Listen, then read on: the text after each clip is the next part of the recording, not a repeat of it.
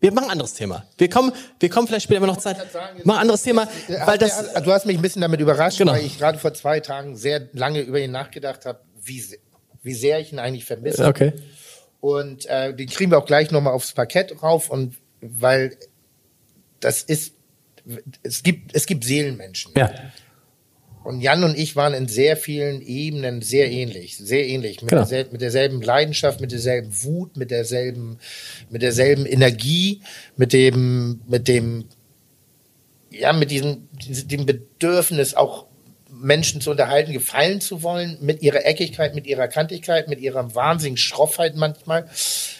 Aber Jan war einer der, wie soll ich das sagen, der aufrichtigsten, feinsten Menschen, die mir in 50 Ja. Jahren je, also vielleicht sogar, und er, er ist mir so innerlich so, so dicht.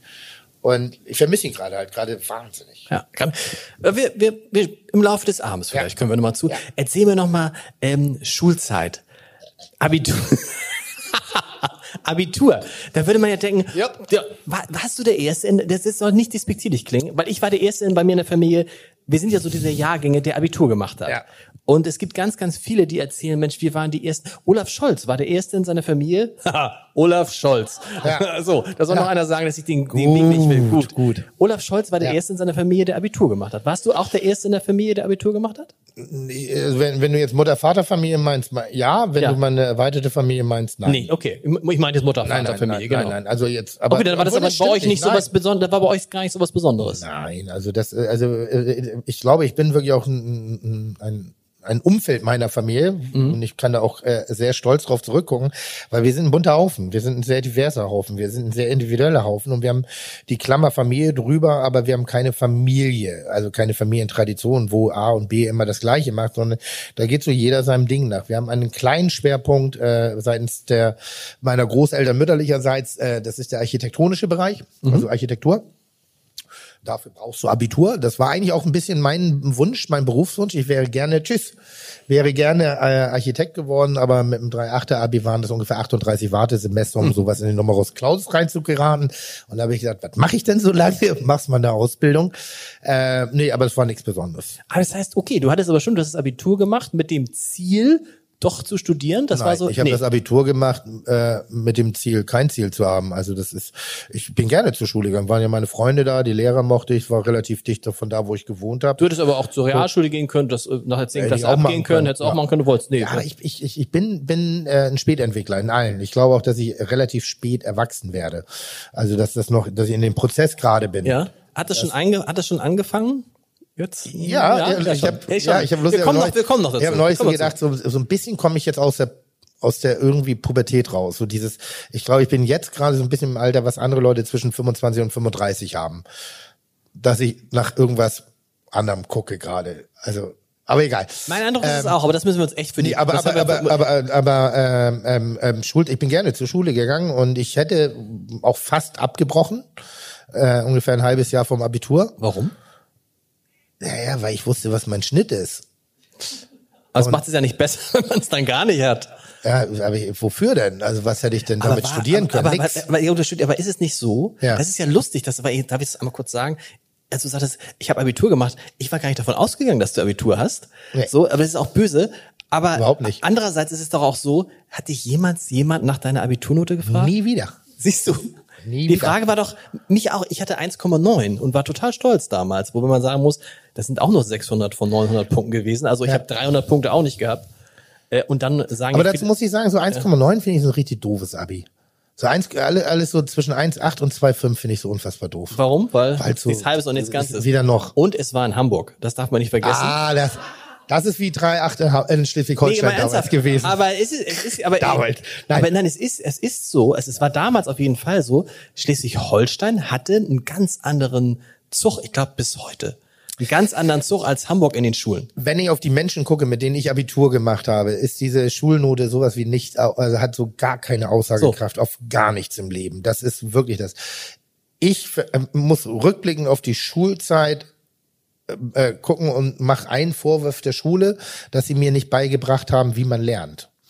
Hat sie nicht. Nee. Hat sie dir das beigebracht, wie man lernt? nee, du hast recht, das hat, die Uni, das, hat die, das hat die Uni gemacht, du hast recht. Die Das Uni. man, wie man, also wie man lernt, dass ich relativ früh vielleicht selektieren kann, dass ich meine Lernmethodiken überschauen, sondern ich musste lernen. Aber wie man lernt, das hat man mir nie gezeigt. Mhm. Das haben mir nachher später Menschen in meinem beruflichen, und ich bin ja fähig. Und das meinte ich vorhin auch so ein bisschen, was diese John Neumeier-Diskussion oder meinen tollen Lehrherrn äh, Helmut Hellwig hier aus dem Interconti in Mhm. Hamburg oder Gennaro Contaldo, das waren gute Lehrer.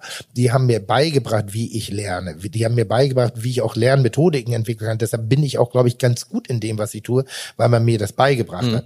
Und wenn ich rückblickend auf die Schule gucke, äh, alle Schüler, ähm, wir waren so eine Zehnerbande, die auf diesem Level das Abi gemacht haben, wahnsinnig kreative Menschen geworden, weil die einfach, glaube ich, die Zeit nur abgesessen haben und den Minimumaufwand an den Tag gelegt haben, um trotzdem an, den, an das Papier zu kommen. Mussten wir also eine gewisse Kreativität an den Tag legen. Ähm, aus denen ist was geworden. Wir haben die Hyperschlauen, aus denen ist auch wirklich was geworden in unterschiedlichen Bereichen. Nur die Note hatte für den Erfolg der Menschen oder für die Berufswahl der Menschen eher verhindernde äh, äh, äh, Momente. Das heißt, ich habe einen, einen, einen Kollegen von mir, der ist ein, ein faszinierender, äh, forschender Arzt geworden. Also er ist Allgemeinarzt und in der Forschung parallel. Der hat den 3-4er-Abi. Der durfte keine Medizin studieren am Anfang. Der hat sich einklagen müssen. Wo ich sage, ja gut, das ist doch, wenn ich eine Leidenschaft für was entwickle, wenn ich eine Fähigkeit, du mit Deutsch, weißt du, was ich meine? Das ist so, und jetzt bist du immer ein Chefredakteur vom Hamburger Abendblatt. Ja. Ich würde schon sagen, dass die sich relativ viel auch mit der deutschen Sprache beschäftigen. Zum Teil. Ja, also, dass du auch dein ist Geld ja, ganz gut aber damit das ist ja, das ist ja das Ding, dass die, hattest du damals eine Empfehlung fürs Gymnasium nach der Grundschule? Gab es das damals schon? Ja, ich war ja sehr gut. Also in der Grundschule, ich, also ich, ich, ja, vielleicht ist es auch das, ich kann alles ein bisschen und nichts richtig. So, und äh, Was nicht schlecht ist. Das ist super. Ja. So, aber ist auch manchmal dann nachher ab einem gewissen Level ist dann auch so, ich hätte auch gerne irgendwann mal ein Schild an der Tür, weißt du, so wie, ich finde das toll. Dr. wenn- Melzer oder ja, was, sowas. Wenn, aber für was auch immer, aber so, ich, ich, ich weiß ja nicht, in was ich Experte bin. Aber das kann ja noch kommen. Es ist ja ehren, ehrenhalber. Das, Das, ist, sag ja, ich Ja. glaube, ich gehe nochmal die zweite Welle. Ähm, aber dass eben diese Noten überhaupt nichts sind und Abitur, wenn das eine Vorgabe sein soll dafür, dass man äh, äh, äh, bestimmte Berufe ausüben muss, kann, darf, dann ist das vielleicht so, ob das richtig ist, das wage ich zu bezweifeln. Weil es gibt auch andere Länder, wo es auch andere Mediziner und andere Architekten gibt und auch andere, die kein Abitur haben. Also vielleicht sollte man darüber nochmal nachdenken. Ich glaube schon, dass es wichtig ist und ich fand es auch gut für mich, weil ich bin ein Kind, also ich bin sehr spät alt geworden oder älter. So, ich, ich war gerne ich war gerne jung. So, ich wollte auch nicht erwachsen werden. Oder ich wollte auch nicht in die weite Welt. Das wollte ich gar nicht. wann bist du, wann bist du ausgezogen von zu Hause? ich bin rausgeflogen mit 17. Tatsächlich. Ja, ja. Warum rausgeflogen? Weil ja, Mutter hat Mama hat gesagt, Mama hat gesagt, das ist so, du reißt das Maul so auf, dann komm alleine klar. Und bist dann erstmal in Pinneberg umgezogen oder ja? Ja, ja, ja. In, in den Drosteiweg, schöne so drei Hochhäuser nebeneinander. Ich, hab, ich war der junge Mann im siebten Stock. Das Haus war ein bisschen überaltert. Und wo, und wo hast du, Mama hat aber die Miete bezahlt oder wer hat die Miete Äh, bezahlt? nee, da, das ist, das äh, äh, komme ich gleich. Also, kommen, ich komme nicht aus einem Haushalt, wo man das konnte. Okay. Ähm, ich habe eine BAB, eine berufsausbildende äh, Förderung bekommen. Deshalb ich bin äh, sehr dankbar auch unserem Sozialsystem gegenüber und hasse Sozialmissbrauch.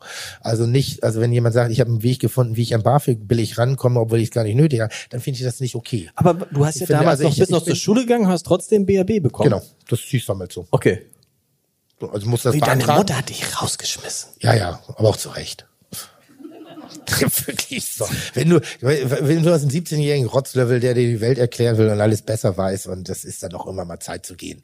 So, aber wir waren ja nie, wir sind ja nicht gegangen, sondern ich bin einfach nur rausgeflogen. Und, Ja. ähm, da ich ja eh, also meine Mutter ja eh alleinerziehend war, war das, glaube ich, auch für sie mal echt an der Zeit, ein eigenes Leben zu kriegen.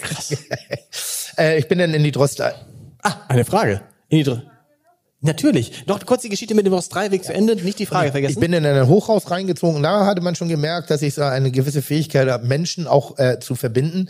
Äh, das waren zehn Stockwerke und eigentlich äh, waren, ich sag mal, 60 plus war so das Durchschnittsalter. Ich war im siebten Stockwerk und bin durch meine äh, Auffälligkeit, ich hatte kahl rasierten Schädel, blaue Haare, Hörnchen, bisschen bunter gezogen. so wie Riso heute oder so in die Richtung. Nee, Nee, cool. Cool.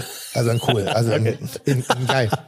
Ähm, und, und das größte Problem war ja für mich, den Haushalt auch auf einmal zu gestalten und, und auch die Abläufe selber wirklich konsequent Zu machen. kochen? Auf Zu einmal kochen? sieht man ja doch, was die Mutter alles so hintenrum Ja. gemacht hat, obwohl man denkt, man hat das Leben selber im Griff.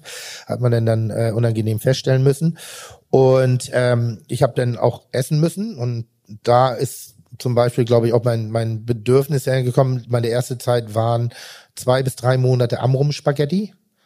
Was sind Amrum-Spaghetti? Das ist sowas wie Mama Miracoli, nur in billig. Ach so. So. Ach so, das, ist, das hat mit Amrum nichts zu tun, Nee, sondern die, das die, ein, die hieß Aurum oder Amrum hießen die irgendwie so. Also hat das mit- ist so nee, ein- Spaghetti das mit Billigprodukt. Tomatensauce und ein bisschen, äh, ähm, extrem unangenehm beim Aufstoßen. Also extrem unangenehm. Und das war dann irgendwann ein Momentum. Und dann fing ich an, mir Nudeln und Tomatenmark zu kaufen. Also nicht das Fertigpaket, Nudeln und Tomatenmark. Und habe ich rum und dann habe ich mal meine Karotte reingeschnitten und dann habe ich gedacht, ach, bisschen Bolognese reingemacht. Dann habe ich festgestellt, dass diese Tüten, dass das ja eine Mischung ist und dass man diese Gewürze auch einzeln kaufen kann. Und dann fing ich an zu kochen und dann habe ich auch mal einen Steckrübeneintopf meiner Oma nachgekocht. Äh, also alles sehr günstig und alles in großen Mengen, weil ich das nicht täglich machen wollte. Ich war einfach pragmatisch. aber es hat dir gekocht. damals schon Spaß gemacht, oder? Ja. Ja. Ja, Abwasch nicht. Also das war dann auch so, äh, äh, äh, dass du teilweise, ich sag mal, da, da waren auch kleine Kuscheltiere manchmal im Waschbecken. Weil da Aber es gab auch noch Dinge- keine Geschirrspüler damals, ne? Gab Nee. schon Geschirrspüler? Ja, und Wenn Nein. hätte ich mir keinen leisten können. Das ist auf jeden Fall waren dann eben so ein paar Parameter und dann äh, mit, und Wäsche waschen. Wir hatten einen Waschsalon unten und ich hasse Wäsche waschen bis heute. Das ist nicht mein Ding. Ähm, und ich bin mit einer Nachbarin in Kontakt ge gekommen, irgendwie so. Die war die Oma von einem Handballkollegen oder irgendwas, ich weiß nicht mehr ganz genau. Und ich erzählte ihr gerade, dass ich koche und er sagte, oh, ich hätte auch gern meinen Teller. Oder? Oder irgendwie so. Und dann habe ich gesagt, ja, bring ich ihn gleich rüber. Dann bin ich rüber zur Nachbarin mit meinem lecker gekochten Süppchen oder was auch immer, habe das hingestellt, irgendwie so. Und äh, daraus ergab sich ein Kontakt, den fand ich sehr angenehm. Das, äh, und irgendwann haben wir uns darauf geeinigt, dass sie mir die Wäsche macht und ich ihr koche. Wow. So, weil sie alleine nicht mehr kochen wollte, weil sie sagt, sie kocht sich nicht mehr so wirklich was und ich sage, Wie, klar, wie, kann wie, ich ja machen. wie hieß die? Weißt du es noch? Nee, weiß ich, weiß ich wirklich nicht Aber mehr. da hast, du für sie gekocht und immer im Austausch. Hier, Ich habe die dann für insgesamt nachher manchmal drei bis vier Damen gekocht. Toll. Ja, und Ja. dann und dann haben wir uns sozusagen wie in einer guten Dorfgemeinschaft sozusagen die Hand gereicht. Ja, ich konnte das, ich konnte dieses, ich hatte Spaß dran irgendwie so. Und ich habe dann dadurch auch so ein bisschen Zug im Leben wieder bekommen, muss man auch echt sagen, weil äh, äh, also wenn ich war, irgendwann stand mal mit einer Nachbarin äh, bei mir in der Wohnung, auch älteren Semesters, und dachte, ich sei überfallen worden und die Wohnung sei verwüstet worden. also ich meine das War ernsthaft. eine kleine Wohnung wahrscheinlich. Kleine? Naja, 40 Quadratmeter, Okay. so Wohnküche, Dings, aber aber siebter Stock, schöne Aussicht. Hatte ich, äh, Dann war, hat sie gesagt, Herr Melzer, Sie müssen, was ist denn mit Ihnen passiert? Kann ich Ihnen helfen? nee, die hat dann ja gesehen, dass ich da einfach nur vegetiert habe. Und dann ging es weiter, dann war das äh, ein zentraler Punkt und meine Freunde sind vorbeigekommen. Bevor wir abends ausgegangen sind, äh, äh, haben wir immer einen Teller Nudeln gegessen und äh, ich sag mal angeglüht, wie das so schön hieß irgendwie und äh, auch noch andere Dinge gemacht. Und ähm, ja, und irgendwie kam das dann so. Und dann habe ich gemerkt, dass mir das Spaß macht, dass mir das große Freude macht, dass mir, äh, das war alles noch während der Schulzeit. Wir haben dann noch einen Friseursalon bei mir aufgemacht. Also ich war, ich hatte eine Haarschneidemaschine und dann haben wir uns gegenseitig die Haare geschnitten. Äh, eine trollige Zeit. Und ähm, und es war irgendwie so eine Art Jugendzeit, Kulturzeit. Und dann eigentlich, wenn ich da, ich denke, das war eigentlich schon echt wie eine Kneipe. Es war schon mein erstes Restaurant. Restaurant. Auf Ja, eine Art klar. und Weise, ja. Und haben die Leute, und die Jungs haben auch gesagt, oder die Mädels, die kamen, boah, schmeckt gut. Nö. Nee, nee? Nö, nö, Haben nö, einfach nö. nur gegessen. Ja, war, war umsonst und war da. Also das ist so, also jetzt, äh, wollen wir, also jetzt so einen romantischen Gedanken dran laufen, Nee. dass wir auf einmal so eine Kochtruppe wurden, wo wir gesagt haben, hm, hast du schon mal das neue Rezept mit der Fenchel Carpaccio ausprobiert?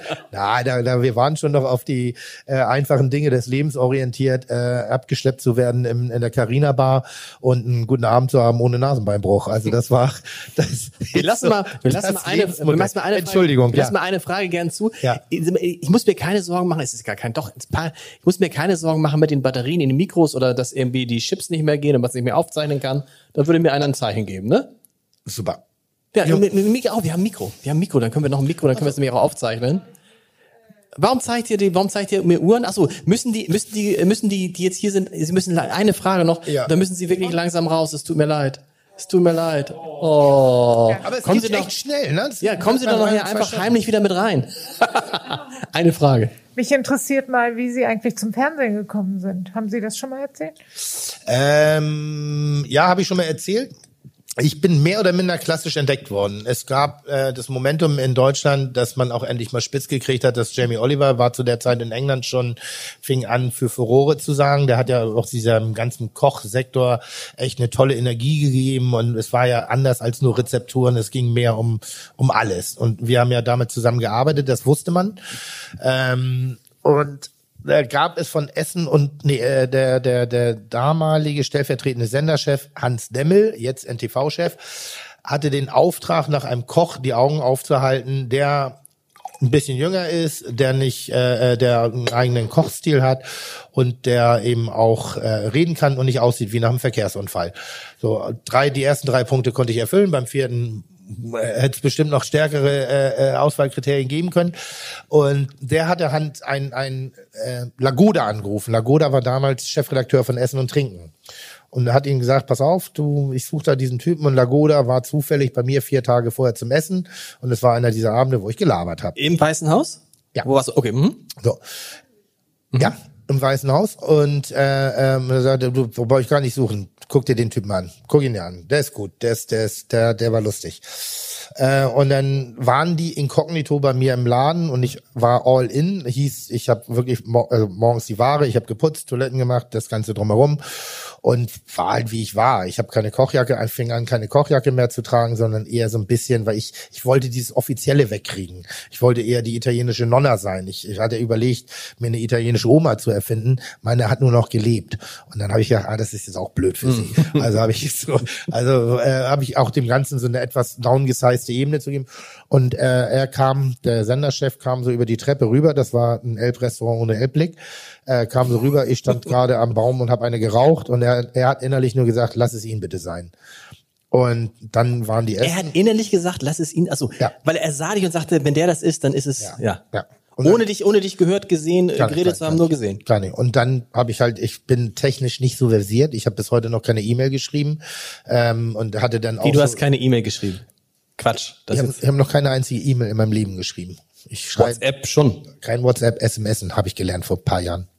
Bin Du hast ganz kurz, du hast noch keine E-Mail geschrieben, kein WhatsApp. Digga, willst du das, was ich rede, alles noch alles irgendwie runterdrücken? Das ist eine Katastrophe.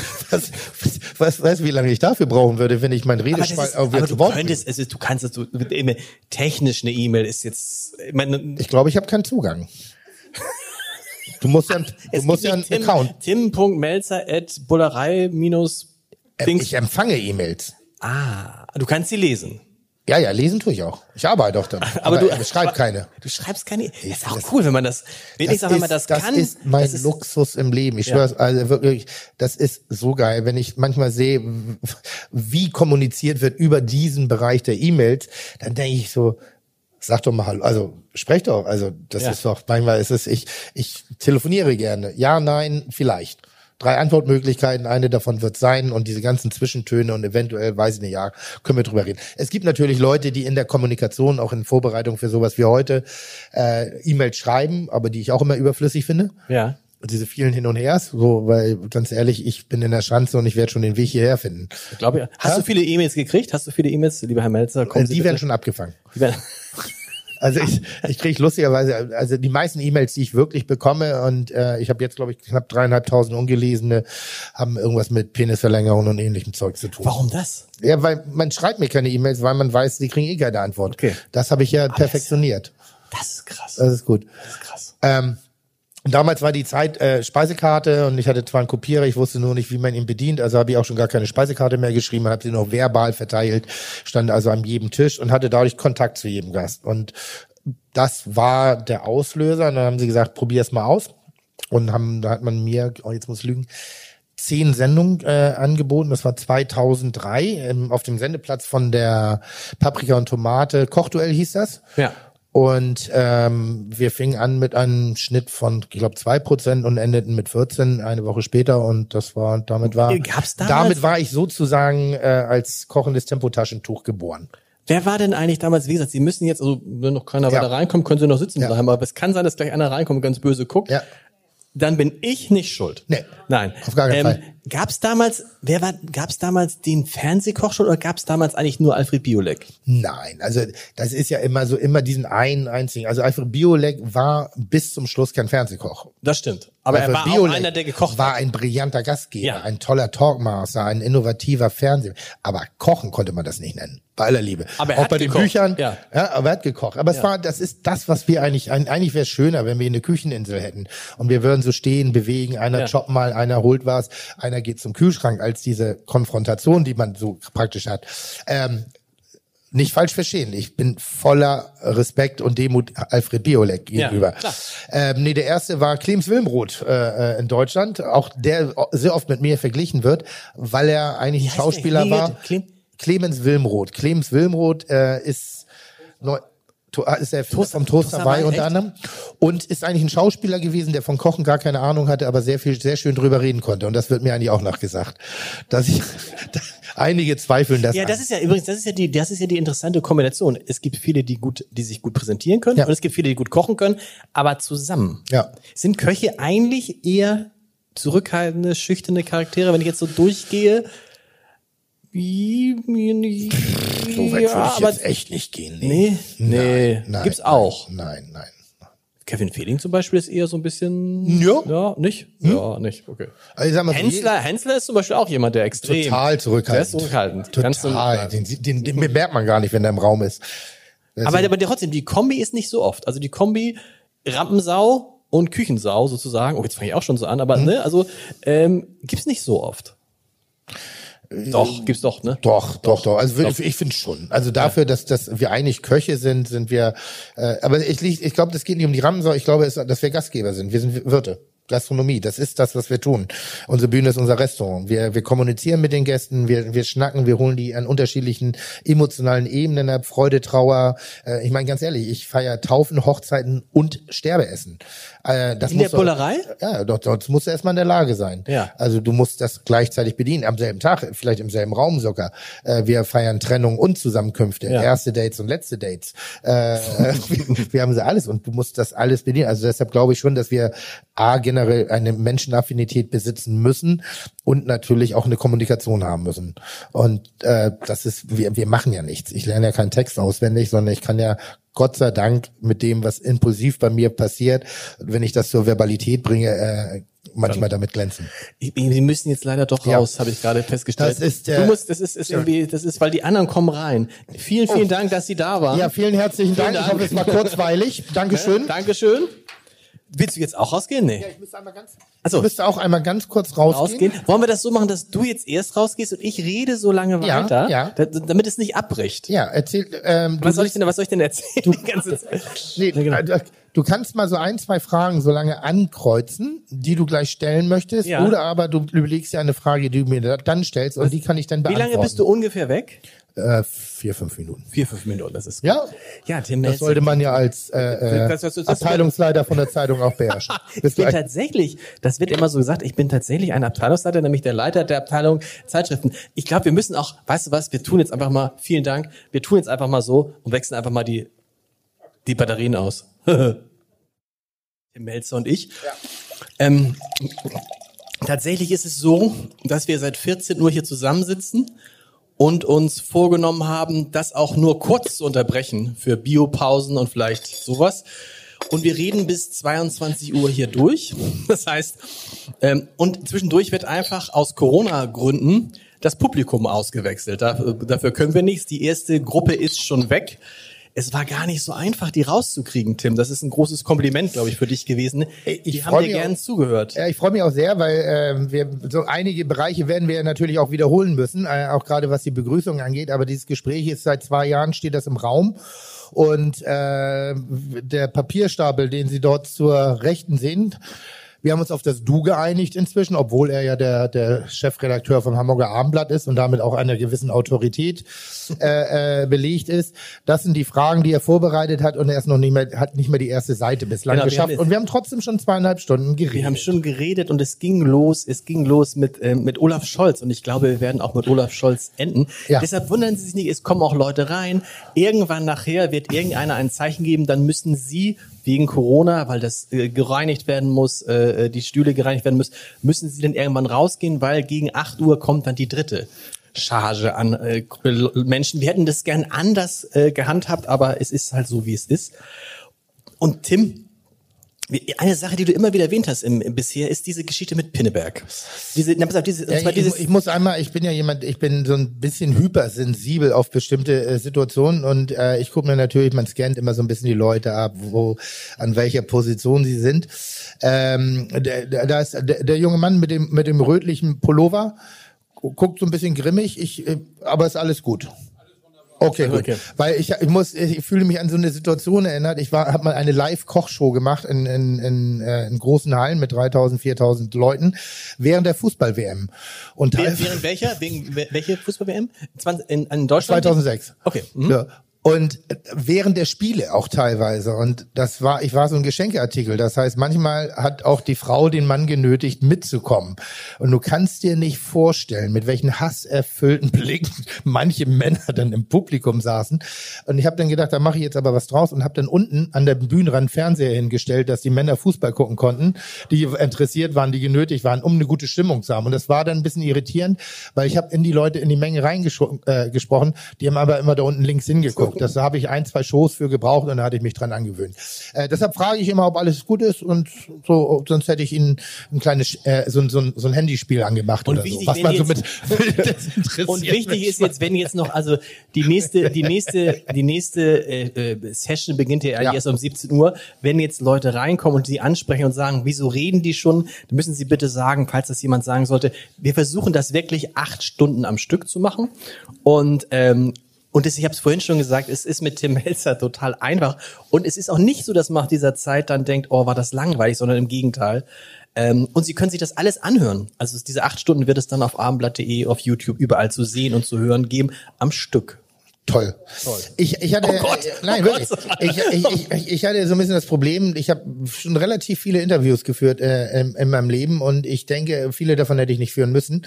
Ähm, und äh, war so ein bisschen, ja, wenn wir jetzt das Gespräch, hoffentlich kommen nicht die Klischee-Fragen. Deshalb, falls ihr äh, abwechslungsreiche, nicht journalistisch geschulte Fragen habt, um den Rahmen ein wenig aufzulockern, kurzes Handzeichen. Kurzes. wir äh, sind da auch dankbar für und versuchen da, wenn es geht, irgendwie drauf einzugehen. Natürlich. Das machen wir gerne. Obwohl ich muss sagen, an der Stelle, Herr Haider macht das schon sehr gut. Das macht er gut, das ist anständig. Weil er ja, weil er ja drei, ich habe erst drei Fragen. Aber Pinneberg, pass auf. Ja.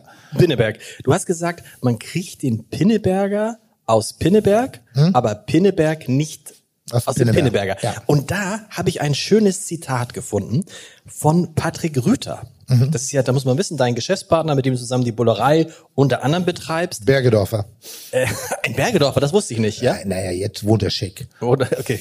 Aber er hat gesagt, Tim ist ein reflektierter und kluger Mensch. Er macht sich sehr viele Gedanken und er ist gereift in den vergangenen Jahrzehnten. Das mit den Jahrzehnten fand ich krass. Aber, aber wir sind Jahrzehnte zusammen. Aber die Wahrheit ist es, aber ist es nicht, äh, wir haben gesprochen, dass du aus dem, aus dem, aus dem Bereich der, des Kindseins mhm.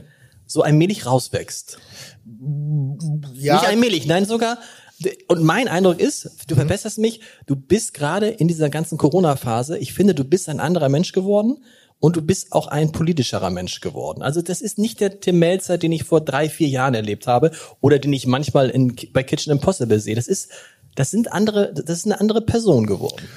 Also generell muss ich sagen, dass Corona mir sehr zugesetzt hat, also in meinem Weltbild. Mhm. Das waren, waren Verlässlichkeiten, die wir, glaube ich, alle, was uns alle irritiert hat, äh, das System, in dem wir uns bewegt haben, die Selbstverständlichkeiten, die Sicherheiten, das Sicherheitsgefühl war auf einmal weg. Und für die mich größte war, Sicherheit war, essen und trinken müssen die Leute immer. Nee, die, die, nee, die größte Sicherheit war, ich, ich, äh, ich, ich werde in, in, in, dem, in dem schönen Land, in dem wir leben und in der Gesellschaft, in der ich mich bewege, immer meinen Platz finden. Und zwar meinen Platz. Ich werde, ich habe die Freiheit, wir sind sehr reich beschenkt dass wir doch größtenteils sehr individuell unser Leben gestalten können und einen, unseren persönlichen Bedürfnissen nachgehen können. Und ich liebe Gastronomie. Ich bin gerne Gastgeber. Mir macht das wirklich Freude. Das ist nicht so, ich muss das nicht machen. Ich habe, wenn ich ehrlich bin, äh, nur für Geld gearbeitet, als ich noch ein Teenager war. Ähm, als ich mehr Geld verdienen musste, um mir ein Fahrrad zu kaufen oder, oder um bestimmte Dinge mir zu leisten oder so. Und ich habe relativ früh äh, während meiner Ausbildung, da hatte ich noch ein Ziel vor Augen das Ziel weggestrichen und habe einfach das gemacht, weil ich es gerne gemacht habe. Und das wurde mir verboten. Und ich war, ich bin letztes Jahr 49 Jahre alt und wenn mit 49 Jahren jemandem was verboten wird, dann ist das irritierend. Ich hatte, ich lebte ja immer in einer Zeit, wo ich, ich konnte mich frei bewegen, ich durfte sagen, was ich wollte, ich konnte Fan sein von was ich wollte, ich durfte schlafen mit wem ich wollte, ich, ich konnte machen, was ich wo wollte, vorausgesetzt, ich setze mich nicht über die Bedürfnisse oder Empfindungen eines anderen Menschen hinweg. Und wir alle. Das meine ich ja. Genau. Und das hat mir zugesetzt, dass ich auf einmal äh, in einer Phase bin, wo man mir verbietet, das zu tun, was ich eigentlich nur tun will. Und ich tue nichts Böses. Ich tue Gastronomie. Ähm, das zu akzeptieren, zu verstehen und seine Rolle dann wieder in dieser Gesellschaft zu finden und dann in einer in einer also gefühlten Notsituation sich zu befinden, zu sagen, ich will daran festhalten. Ich habe das große Glück, dass ich sehr hart arbeite, aber ich musste eigentlich in, nach meinen Empfindungen nicht um Dinge kämpfen. Mhm sondern ich bin einer, ich, ich tagtäglich hebe ich Ideen auf, tagtäglich äh, beschäftige ich mich mit Optionen und ich verwerfe wahnsinnig viele Dinge, aber ich versuche immer wach zu sein, um nicht, ich glaube nicht, dass äh, äh, ähm, ich bin bereit, Risiken einzugehen. Ich bin bereit, Fehler zu machen, aber ich muss auch die Bühne, also ich muss auch die Möglichkeiten haben. Und da waren mir die Möglichkeiten auf einmal nicht mehr gegeben. Und ich musste Dinge mich mit Dingen beschäftigen, Abläufe zu beschäftigen. Mit, auf einmal, ich musste mich sehr viel intensiver mit Zahlen beschäftigen als vorher. Auf einmal habe ich Verantwortlichkeit gespürt, was ich sonst nicht hatte. Ich bin, äh, ich bin eigentlich nicht, ich bin auf gar keinen Fall esoterisch, bin aber sehr energetisch. Also ich glaube an Energien. Ähm, und ich mache wahnsinnig gerne viele Dinge, viel mehr, wenn ich darf. Und ich mache wahnsinnig ungerne Dinge, wenn ich muss. Mhm. Und unfassbar ungerne. Selbst wenn ich es eben gerade noch geliebt habe und du sagst mir, mach das, das nein, habe ich dann, das ist so, es kommt sofort irgendwas in mir raus und das mal und diese Phase hat mich doch äh, auf einmal in der Reflexion habe ich meine Position anders wahrgenommen und ich gehört zu den Leuten, die auf roten Teppichen keine Interviews geben, weil ich denke, was interessiert die Leute mein Gewäsch? Also da werden banale Fragen zu allgemeinen Thematiken abgegeben und ich werde keine Einschätzung zur Aufstellung der Fußballnationalmannschaft abgeben. Ich äh, habe in der E-Jugend nur Fußball gespielt, weil mein Trainer scharf auf meine Mutter war. Ansonsten hätte ich, äh, äh, ansonsten wäre ich nie aufgestellt worden. Und äh, ich, ich glaube, ich habe ich habe manchmal erschreckenderweise keine Meinung und dabei immer eine sehr starke Meinung. Ich denke nur, sie gehört nicht in die Luft. Aber trotzdem, plötzlich warst du in, in Corona, plötzlich warst du in den Tagesthemen. In Corona war es so, mich hat gewundert, dass eine Zeit lang so viel hingenommen worden ist, ohne auf Problematiken kreativ und konstruktiv aufmerksam zu machen. Und ich fand, dass die Gastronomie, insbesondere die Hamburger Gastronomie, unfassbar kreativ mit der Situation umgegangen ist, ganz tolle Projekte an den Tag gelegt hat, eine, eine Einigkeit an den Tag gelegt hat, sich verbunden hat, sich unterstützt hat, sich ausgetauscht hat. Ähm, und da war jetzt auch hinfällig, ob du jetzt Fernsehkoch äh, äh bist, äh, wie, wie, wie Steffen oder ich. Wir haben uns miteinander ausgetauscht. Wir Steffen, haben überlegt, der, der, Steffen, Steffen Hensler, der Matthias Schubser. Sag mir nichts. Der Matthias hat hier vorne so eine, so eine Fischbude. so, okay. Fischbude. äh, nee, aber wir haben uns ausgetauscht, äh, wir haben uns unterstützt. Wir haben, äh, Steffen hat mir damals angeboten, auf seinen Lieferservice zurückzugreifen, wenn ich Essen to go anbieten möchte, also wenn ich Lieferservice anbieten möchte. Und wir sind richtig zusammengewachsen. Und irgendwann habe ich so gedacht, wo, wo ist unser Vertreter? Wo ist ja. denn unser Vertreter? Und wir haben eine Vertretung, das ist die Dehoga, aber die, die musste immer sehr sachlich, sehr fachlich angehen. Und irgendwann ging mir ein Prozess auf den Sack, dass wir nur von Zahlen gesprochen haben. Das waren wirklich so 20 Prozent, 7 Prozent hier, da, die Ängste, 60 Prozent Lohn. Es waren immer nur Zahlen, Zahlen, Zahlen. Und ich sag, Digga, guck mal hin, das sind 250.000 Menschen, von denen wir hier reden. Äh, äh, nee, 250.000 Betriebe. Eine Million Menschen, ne? Äh, zwei, zwei, Millionen. Zwei, zwei Millionen, Millionen Menschen. Und wenn ein, ein, ein, ein kleiner, also ein, ein Betrieb mit 6000 Mitarbeitern geschlossen wird, äh, dann ist das ein großes politisches Thema. Hier steht gerade eine komplette Branche vor der, vor, also die Inhaber geführt, äh, vor einem, einem Risiko, die Existenz zu verlieren. Und wir haben ja in Deutschland keine Genusskultur im Sinne von wegen, dass man stolz sein drauf, drauf zu genießen. Also die Politik stellt sich ja eher mit einer Flasche Bier hin oder mit einer Currywurst, weil das auch gerne gesehen wird. Das ist dieser ewige Schrei nach der Bodenständigkeit, der auch legitim ist, aber auch Genuss kann ja auch bodenständig sein. Mhm. Wir reden ja nicht immer, wenn wir von Genuss reden, gleich von Kaviar und Hummer und Steinbutt, sondern wir reden auch von Maultaschen, Kartoffelsalat, Frikadellen. Das sind schöne Dinge und das war unsere Branche. Und es hat sich keiner hingestellt und dann hatte ich diesen Zufallspunch, Auftritt bei Markus Lanz damals, wo mir das ähm, sehr bewusst geworden ist. Und wir haben, hatten vorhin schon einen kleinen Moment hier auf der Bühne, wenn manchmal mir Dinge real, also wenn, wenn was sehr real wird, bin ich vielleicht nicht dicht am Wasser gebaut, aber auf jeden Fall zittern da ein bisschen die Augenlider. Aber weißt du, das ist, das steht hier, da steht hier, darf ich, weißt du, was das hier steht? Du kannst auch lesen, darf ich was sagen? Hm? Steht hier, darf ich was sagen? Ich hätte fast mitgeheult, als du damals bei Markus Lanz gesessen hm? hast. Ich hätte wirklich fast mitgeheult. Hubertus Heil war zugeschaltet. Das war auch einer der Momente, wo man Markus Lanz mal der wusste nicht genau, was du machen. Also muss es für die erklären. Du warst, du warst kurz davor, dass du gesagt hast, ich gehe raus. Es ist besser, wenn ich rausgehe, weil was ist dir bewusst geworden in dem Moment? Hubertus Heil war zugeschaltet. Es war ja, das war ja eigentlich mal, das war ja das, was, was wir alle gesucht haben. Also wir hatten ja alle diese Phase, Corona, was ist es, wo geht es hin, wie ist es? Wir hatten die ersten äh, äh, Verfügungen äh, mit, mit Einschränkungen des öffentlichen Lebens etc. Und alle war, es war so, wofür, wo arbeiten wir denn? Das war für alle, Polit Politiker, Gesundheitswesen, für uns, für die Menschen, für die normalen Leute, war es ja dieses, was ist das Ziel? Wo, wann, wann ist es zu Ende? Und da gab es immer so ein paar Parameter und irgendwann habe ich halt festgestellt, ah, da wird so eine, so eine, so eine äh, Häppchentaktik äh, gefahren, mhm. weil es ließ sich mit meinem Wissen und mit meinem, mit meinem Denken nicht vereinbaren zu dem, was ich gehört habe. Und ich, wir saßen bei Lanz in der Talksendung und der, der unser, unser Arbeitsminister war dazu geschaltet und äh, Herr, auf oh Gott, wie heißt er? Lauterbach war Dankeschön. auch da. Lauterbach war da äh, und, und ähm, Alter Lanz war natürlich auch da, es war seine Sendung. Ja. Und die Frage war dann auf einmal, wie lange äh, müssen wir uns eigentlich wirklich damit noch auseinandersetzen? Wann und war das? War das auch im März vergangen? Ich, ich habe keine Daten. Ja, okay. Mhm es war auf jeden Fall so, dass wir noch keinerlei äh, äh, Perspektiven bekommen haben von der Politik. Es war noch kein Hilfsprogramm gestrickt, es war noch keine Aussage außer Bazooka, der legendäre Bazooka-Spruch, wo ich denke, oh, links und rechts habe ich schon Menschen gesehen, ich habe meine Mitarbeiter gesehen, ich habe gesehen, was ich getan habe, ich habe gesehen, was meine Kollegen getan haben, ich habe ähm, auch ein, zwei sehr emotionale Momente mit Menschen gehabt, die wirklich Angst hatten, in den Ruin zu gehen. Mhm.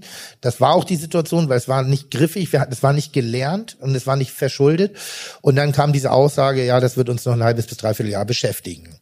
Und zu dem Zeitpunkt wäre ein Dreivierteljahr, ich würde sagen, für die Hälfte meiner Leute, die ich kenne aus der Gastronomie, die Insolvenz okay. gewesen. Und also das ist in dem Moment ist dir das auf einmal so klar geworden. Oder? Ja, und damit wurde mir mein Leben klar. Ja. Ich habe 30 Jahre lang mein Leben dafür geopfert, leidenschaftlich gerne geopfert, aber ich habe alles dafür, ich, ich mache das gerne und dachte so, wow, das ist, ich habe mir was aufgebaut und jetzt komme ich in eine Situation rein, die so und habe mich das erste Mal so machtlos gefühlt. Mhm. Und da kam, äh, gab es einen tränenreichen Moment oder nicht tränenreich, aber es war so ein kleiner Zucker und ich bin immer noch angefasst, wenn ich an die Situation mhm. denke.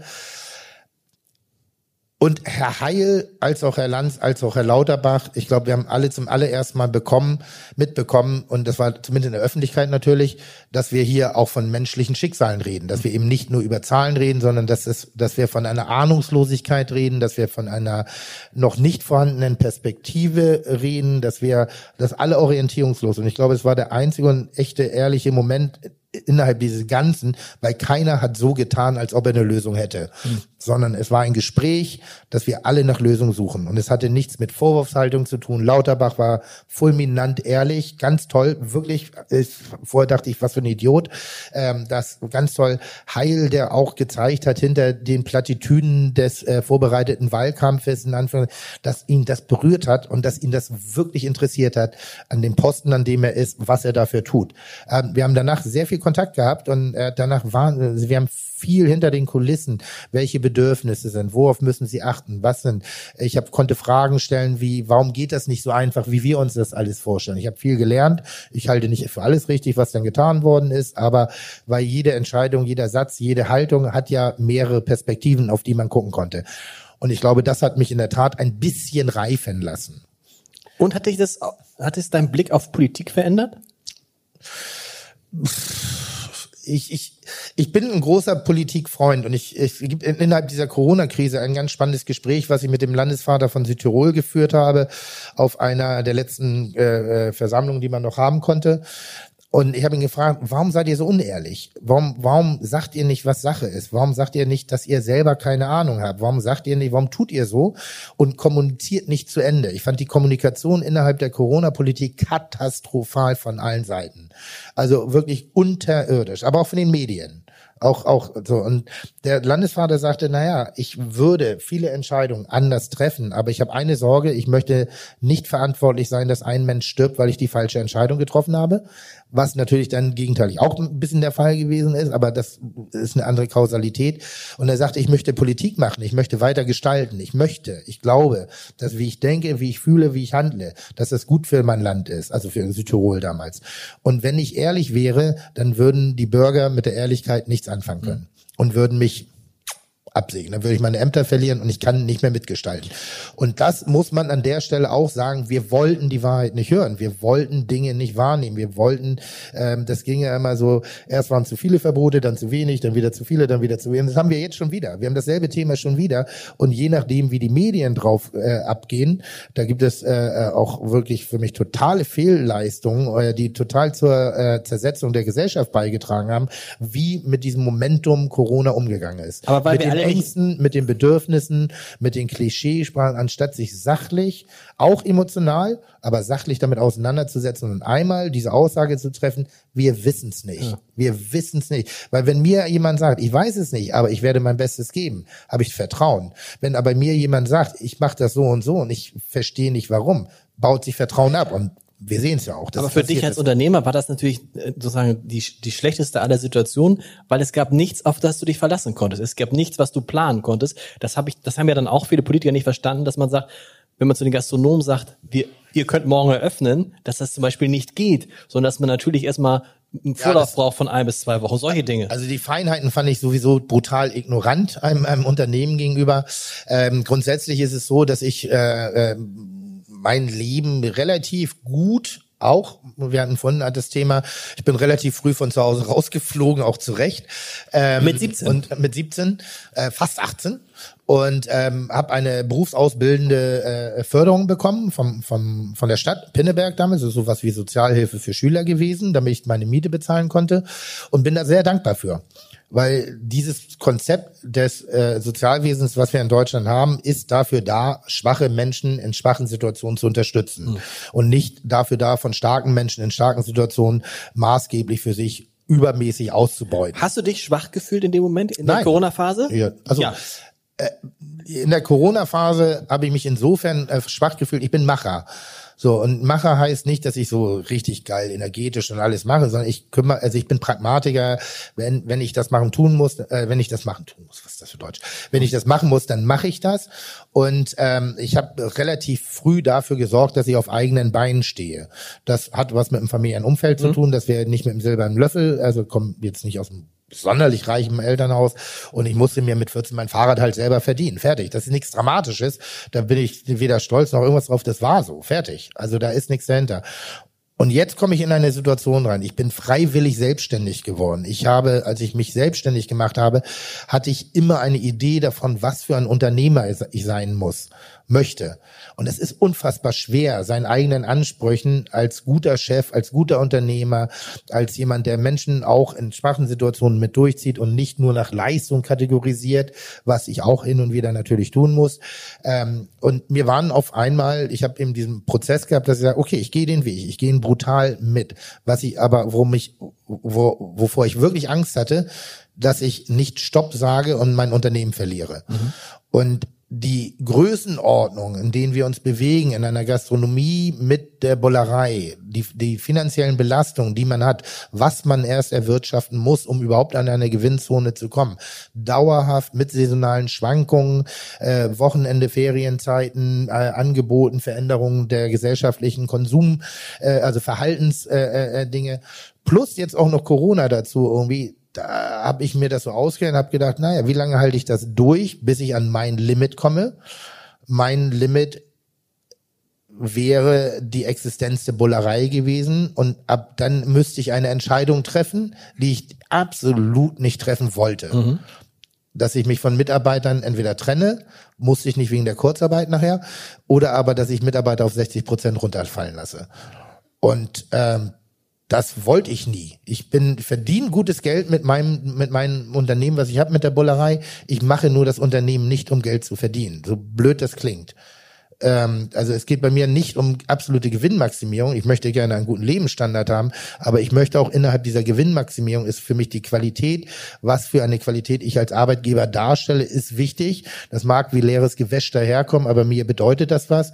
Und wenn ich meine Mitarbeiter, wenn meine Mitarbeiter wirklich enttäuscht werden von mir, dann setzt mir das persönlich zu.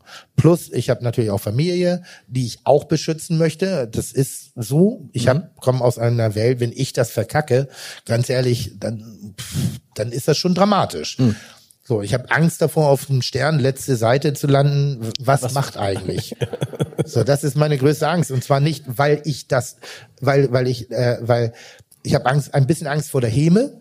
So, ja, das hat er aber selber, ne? Kennen wir ja. So ein bisschen das, äh, ich nenne es mal das Boris Becker-Gehen, das wir gerne haben.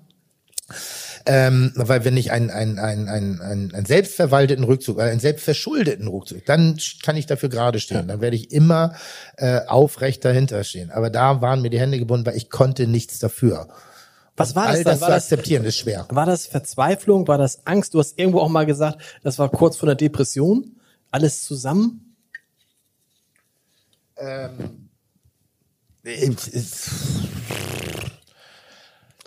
Das, also du hattest ja offensichtlich, du hattest, Ja, du hattest keine Angst um deine Existenz, oder doch? Na, ich habe nie Angst um meine Existenz. Um meine, weil, mal, ich, ich bin gewohnt, körperlich hart zu arbeiten und das werde ich machen. Das machen Millionen andere Menschen auch. Und äh, äh, die Welt, dessen, in der ich mich bewege, was das Monetäre angeht, bedeutet mir nichts. Ich bin sehr froh und sehr dankbar darüber, aber ich, es bedeutet mir nichts. Also mir ist eine Wohnadresse, wo ich wohne. Das ist, interessiert mich nicht. Mich interessiert, mit wem ich wohne. Und äh, das meine ich mit dem Pinneberger Pinneberg. Ich komme vom Land und, und äh, ich bin im Land groß geworden und da bist du flexibler. So, du, da waren halt zehn Leute in deinem Alter und da waren, fünf Arschlöcher. Trotzdem musstest du dich mit den Übrigens, das ist für die Hamburger ganz interessant. Für den Hamburger ist es, glaube ich, wenn du mal Hamburger warst und bist in Hamburg und musst dann Hamburg verlassen, das ist für manche Hamburger wirklich ein richtiger Schritt. Und was? Ein Schritt, ein Rückschritt. Wenn, weißt du, wenn du, ist es was anderes, wenn du Pinneberger bist oder kommst du nach Hamburg, ist es was anderes, als wenn du Hamburger bist und gehst nach Pinneberg. Ja, aber generell finde ich Lokalarroganz eh vollkommen Ja. schwachsinnig. Also ganz ehrlich, äh, was kann ich dafür, wo meine Mutter mich rausgewürfelt hat? Also das ist, das ist ja. da Aber du kennst, ja du kennst die Hä? Geschichte von Alexandra von Reding, der PR-Frau. Kennst du die? Die ist mal, die kam ja von München nach Hamburg und wurde dann in Hamburg gefragt von einem alten, ehrwürdigen Hamburger Kaufmann, wo sie denn leben würde, in welchem Stadtteil. Ja. Und darauf sagte sie, ja, roter Baum. Mhm, sagte der Kaufmann. Welche Straße denn? Dann sagte Alexandra von Reding den Namen der Straße. Und dann sagte der Kaufmann, mhm. Und welche Höhe? So, und das zeigt ja, also was in Hamburg solche Dinge, welche Rolle die spielen. Ich meine, ich habe mich mit Hamburgern unterhalten, die dann äh, mich dann gefragt haben, wo sind Sie denn? äh, Sind Sie denn eigentlich auch gebürtige Hamburger, als ich hier als Chefredakteur anfing? Und dann sagte ich, ja, ich bin gebürtiger Hamburger. Und sagten sie, in welchem Stadtteil sind Sie denn geboren? Wie gesagt, in Harburg. Und dann sagten die, dann sind Sie also doch kein Hamburger.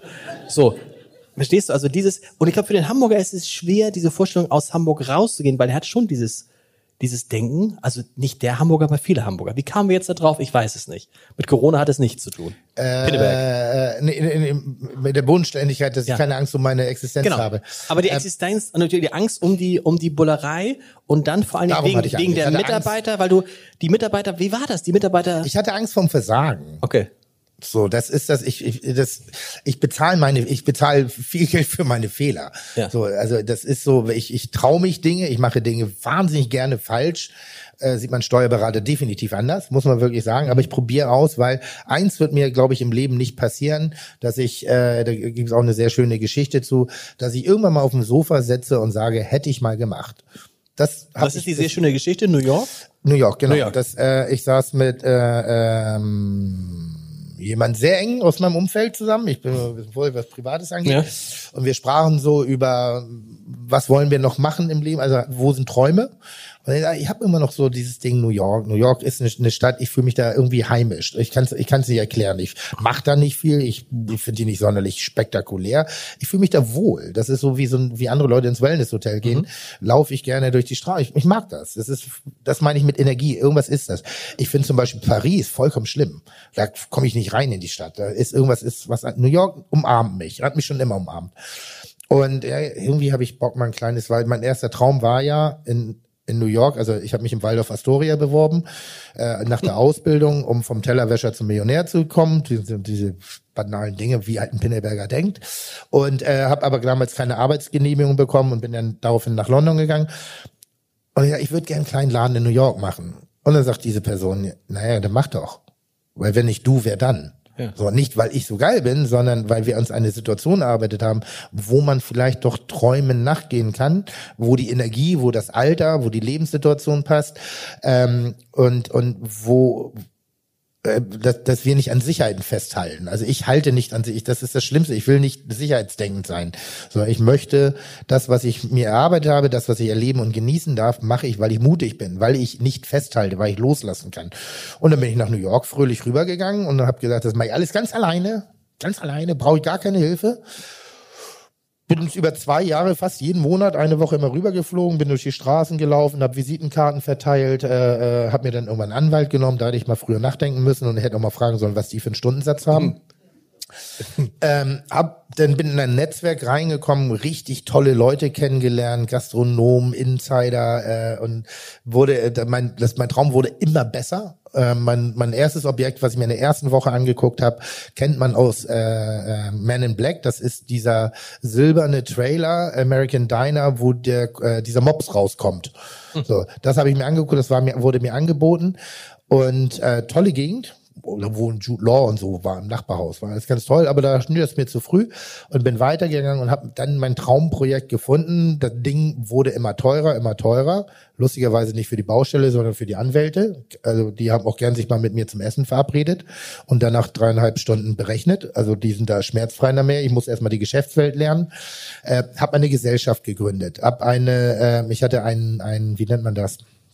In der Politik, der Interessen vertritt. Lobbyist. Ja, genau. Ich hatte einen Lobbyisten in der Stadt rumlaufen im Viertel, der Werbung für mich gemacht hat. Also da kommt ein Deutscher, der möchte hier diese Gastronomie aufmachen, weil es gibt ein besonderes Gesetz in New York. Die Anwohner dürfen mitentscheiden, äh, ob diese Gastronomie dort eröffnen okay. darf. Da kommst du dann vor ein Panel, musst da antreten, wärst auf Herz und Nieren geprüft, was du da machen willst, ob du eine Glücksspielhöhle machen möchtest, eine Diskothek oder wirklich ein Restaurant. Da bin ich durch und bin, hab mich da wirklich durchgebissen und ähm, hatte mir ein finanzielles Maximum gesetzt, war ich längst drüber hinaus, weil irgendwas wieder. Du hattest, du hattest die Bullerei schon, das hattest du schon, ne? Ja, ja. Genau, genau. Ja, ja. Und eigentlich wollte ich einen Laden haben, 20 Quadratmeter, 10 Sitzplätze, zwei Mitarbeiter. Ähm, nachher hatte ich einen Laden gemietet, äh, 350 Quadratmeter, 60 Mitarbeiter und anders. Weil das alles so geil ist, sich so geil anfühlte. Und ich merkte schon, Digga, das ist nicht schlau, was du da machst.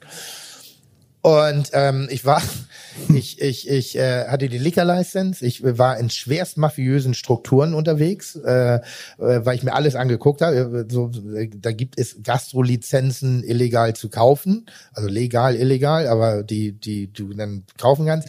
Da hatte ich die richtigen Kontakte. Ich war drin, ich war richtig in New York drin und das hat sich so geil angefühlt, weil es war aufregend, es war spektakulär. Und äh, ich habe die Fläche, äh, die fing an, bereits diese Fläche an zu entkernen. Und dann gab es eine Auflage, die ich erfüllen müsste. Und das war schallisolierende Maßnahmen. Und die hätten, glaube ich, nochmal 300.000 Dollar gekostet und so, die ich sowieso schon längst nicht mehr hatte. Und was ich wollte, ich wollte nicht meine Existenz hier riskieren. Ich wollte meinen Traum äh, verwirklichen. Ich wollte hier leben. Ich lebe wahnsinnig gern. Ich wollte nicht rüber nach New York, um zu leben. Und habe dann gedacht, so jetzt wird das Ding aber richtig heiß. Und hatte sehr viel Geld schon versenkt und habe dann aufgrund dieser äh, äh, Investitionssumme, die ich äh, hätte erfüllen müssen, um die Lizenz endgültig zu bekommen, habe ich den Mietvertrag gekündigt und habe mich wieder zurückgezogen. Das heißt, das Restaurant, du hast nicht einen einzigen Gast da bewertet? Nein. Nicht eröffnet? Gab es schon einen Namen? Melzes? Äh, ja, oh Gott, ja, wie hieß denn das Ding eigentlich? He äh, doch, Heimat, Heimat New York. Heimat, New York. ja, weil Heimat hieß es. Heimat sollte es heißen. Heimat New York. Also Heimat Glen White, das ist das Einzige, was du schützen konntest. Nie eröffnet, nie, nichts. Nö. Leute, 60 Mitarbeiter, neben, Mitarbeiter, Mitarbeiter schon eingestellt, Probebetrieb, gab's Ich hatte das? Leute da, wie gesagt, ja. ich hatte einen Lobbyisten im Viertel rumlaufen, okay. der, der hat richtig Kohle gekriegt dafür, dass er Kaffee trinken war mit den Leuten. Das funktioniert da halt, das ist dieses System. Ähm, ich habe mich dann nebenbei noch an einem kleinen Italiener beteiligt. Die gibt's auch schon nicht mehr. Äh, äh, äh, äh, hab dem so ein bisschen, äh, da, da, nicht nicht viel, aber immerhin. Der hat aufgemacht, war ich aber auch nie und ähm, hab den zurückgezogen und hab echt viel Geld da gelassen. Wahnsinn. Was hast du deinem Freund gesagt, der dir geraten hat, Mensch, mach es doch einfach, wenn nicht du, wer dann? Ich bin immer noch, also Immer, noch, dein, immer noch dein Freund? Ja, ja, Okay. total, total. Weil was ich am Ende des Tages hab, ich bin ja nicht gescheitert. Ich bin ja, ich habe, das ist ja, New York steht ja noch und ich lebe noch. Und ich habe Erfahrung gesammelt und ich habe viele schöne Geschichten. Ich könnte den ganzen Tag hier Geschichten erzählen, nur über New York. Von bis, also von allem. Und das ist doch das, wo, wo, was ein viel schöneres Investment ist, dass du zumindestens sagst, du hast deinen Arsch bewegt, du hast dich getraut. Ärgerst du, du dich hast, nicht das ganze Nein. schöne Geld? Nein. Nein, nein, nein. Das ist äh, überhaupt nicht, gar nicht. Ich war zwei Jahre jeden Monat in New York. Ich bin geflogen. Ich habe Leute kennengelernt. Ich habe lustige Geschichten erzählt. Ich habe wirklich, ich kann, ich kann jeden Tresen alleine unterhalten für für Wochen. So, ich kann. das ist über über über tolle Erlebnisse, Okay. über über auch eigene Dummheit manchmal. Ich finde ja auch eigene Dummheit kann auch echt was Schönes sein, vorausgesetzt du nimmst sie wahr. Weißt du? So, das ist so dieser dieser kleine Gedanke, weil ich habe diesen diesen diesen Imbisswagen an, an, an äh, erzählt, der wurde mir für, für vernünftiges Geld angeboten und ich sagte, ah nee, das ist mir zu viel. Und ich bin, glaube ich, mit einem sechsfachen nachher nach Hause gegangen und hab nix in der Hand und so. Aber es war, aber es trotzdem, ich bin nach wie vor dieser Stadt und diesen Menschen sowieso äh, sehr sehr dankbar ähm, und auch dem Ding. Ich habe es gemacht. Mir ist, Ich, ich, ich bin nicht, ich gehöre nicht zu den Leuten, die sagen, ja, ich hätte Bundesliga spielen können, wenn ich denn trainiert hätte. Ich, du hast. Äh, ich, ja, ich habe trainiert und konnte keine Bundesliga spielen. Fertig. Ich habe einen ständig, ich habe einen ständig wiederkehrenden Albtraum. Der geht so, dann wache ich nachts nicht, wach nichts auf, aber ich träume es. Ich träume, dass ich neben meiner Wohnung, in der ich wohne, noch eine andere Wohnung habe, in der ich schon nicht mehr wohne, in der ich schon seit Jahren nicht mehr bin, aber ich habe vergessen, sie äh, abzumieten. Weißt du? Und ich denke immer, was für eine, also es ist wirklich- wirklich jetzt kein Spaß, also den, Traum habe ich wirklich. Und morgens wache ich auf und denke, habe ich die wirklich, die Wohnung? Und dir ist genau das passiert. Du hattest eineinhalb Jahre ein Ich habe Traum, Apartment. ge- ich hab deinen Traum gelebt, sozusagen. Bloß auf eine ganz beschissene Art und Weise. Oh Gott, oh Gott, oh Gott, oh Gott. Ey, wirklich, ich bin in ein Netzwerk da eingetreten und das war toll. Es waren wirklich, es, es war auch Szene, es war wirklich, ich war auch ein bisschen cool. Und ich saß oft an Tischen, wo ich gedacht habe, ob ich jetzt mal frage, ob der ein Foto mit mir macht, irgendwie so, weil da waren äh, äh, auch pro- wahnsinnig prominente Menschen dabei. Ähm, und ich habe, äh, es gab eine Traumlocation, das ist das alte YMCA-Gebäude in der, in der, oh, hilf mir schnell, Straße. Ja, da musst du wenig fragen. New York. Äh, ja, ja, ja, äh, äh, Ich kenne Fifth Avenue vielleicht. Bowery Street. Ja. Bowery Street. Äh, und dieses Haus ist voller Geschichte. Da, da sind Bücher entstanden, Kunstwerke, unter anderem Rothko oder Roscoe. Äh, äh, der Maler hat sein Atelier gehabt und ich habe das Atelier gemietet. Der hat, äh, das war eine alte Turnhalle, da waren die Farbflecken. Und ich dachte, oh, das ist so geil, New York hier, so, so ein schönes altes Atelier mit dieser Geschichte. Ich habe gedacht, die Farbflecken könnten auch von ihm sein, das war wahrscheinlich von irgendwelchen anderen dilettantischen äh, Überlebenskünstlern da in New York, aber ich habe die Geschichte gehabt, habe mir da auch ein kleines, so ein Schlafbereich eingebaut mit, mit einem Denk, ah, wollte mir eine kleine Küche da einbauen und wollte so coole Underground-Partys da feiern, irgendwie mit den coolen Leuten, die ich alle kennengelernt habe. Äh, habe das Ding gemietet und ähm, Hast du auch mal drin geschlafen? Nein, Nein. Meine war ja noch nicht fertig, als ich das Okay. angemietet habe. Und ich hab, bin damals immer über Airbnb gef- äh, äh, habe ich immer gewohnt, weil ich die Stadt kennenlernen wollte. Und ich finde, man lernt eine Stadt sehr gut kennen, wenn man irgendwo wohnt, rausgeht, in den Supermarkt geht und wieder zurückgeht und sich was zu essen macht. So, also dass man so diese normalen Alltagswege kennt, ne? dass man so ein bisschen dieses Gefühl hat. Hab mich also so durch die Stadt geschlafen über Airbnb. Und dann habe ich das Projekt irgendwann abgeblasen und dann habe ich zwei Jahre, kriege ich mal einen Anruf und äh, was mit der Miete ist. Und ich die Miete wofür? Naja, fürs Apartment. Also für, für diese Baustelle, die ich Ja. nie vollendet habe. Ich habe vergessen, dass ich das angemietet hatte, weil da waren so viele Eindrücke. Aber der Mietvertrag wurde nicht gekündigt und ich habe sozusagen zwei Jahre in New York ein äh, Künstlerloft gehabt in der Bowery 222, ähm, was sehr viel Miete gekostet hat. Und Und da ganz kurz, Miete hat ja meistens das, das äh, Besondere, dass es monatlich abgebucht wird. Ja.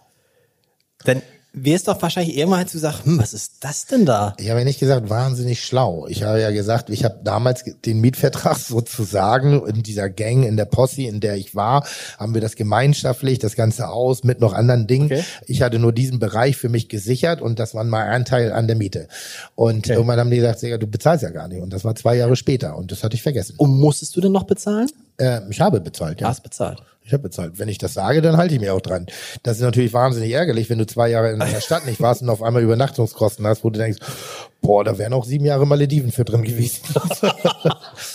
Aber auch das ist eine Geschichte. Ich kann sie halt erzählen. Und äh, so, äh, ich sag mal, wenn ich da gewohnt hätte, was, vielleicht würde ich gar nicht so viel erzählen. Diese Geschichte habe ich bestimmt schon 50 Mal erzählt und ich finde sie immer noch lustig. Das ist ja meistens Das so bei. Dingen, die nicht, die nicht funktioniert Ja. haben. Die sind viel schöner zu erzählen, Ja. als die, die funktioniert haben. Man muss aber auch sagen, also auch da eben nochmal diese, diese, die Arroganz, die Überheblichkeit, äh, die ich da an den Tag lege. Ich konnte es mir positiv leisten. Also da, da bin ich bis heute sehr, sehr stolz drauf, was vielleicht auch mit äh, ähm, Corona zu tun hatte. Ich habe noch nie einen einzigen Cent Schulden hinterlassen. Das gibt es nicht. Also da, Mhm. da stehe ich für ich, ich reiß die Fresse auf und ich verkack das manchmal echt ganz gewaltig. Aber ich, Aber äh, du musst ja mal Kredite aufgenommen haben, um die, um die Bullerei zu eröffnen, um Investitionen zu machen. ähm, ja, Ja, ja, aber du hast ja immer, immer zurückgezahlt. Ja, ja, genau, genau. Ja, so, das ist, das ist ja. Gab es einen Moment, äh, du du hast irgendwo auch mal gesagt, so irgendwie, ähm, du, guck, du guckst nicht so permanent auf deinen Kontostand, was sehr sympathisch ist. Wenn irgendwas schief läuft, kommt schon ein Anruf. Ähm, Hat es einen Anruf in der Corona-Zeit gegeben? Ich sag mal so, ich bereue manchmal mein, mein saloppes Mundwerk. Okay. So, und ich, was ich, oft will ich was damit zum Ausdruck bringen, was vielleicht die Tatsache nicht. Und ich weiß gerade, dass das Thema Finanzen in Deutschland ein sehr sensibles ist. Deshalb ruder ich da jetzt verbal immer so einen Ticken zurück. Natürlich bin ich informiert, aber es interessiert mich nicht. Und das ist so eine arrogant, aber und das ist so schwer in meiner Situation jetzt gerade zu sagen, weil es hat mich noch nie interessiert. Also ich habe keine Armbanduhr. Ich hab nichts. Ich kaufe mir die Dinge, die ich mir leisten kann. Ich, mich interessiert nicht. Ich würde nicht für Dinge arbeiten. Das passiert in meiner Welt irgendwie nicht.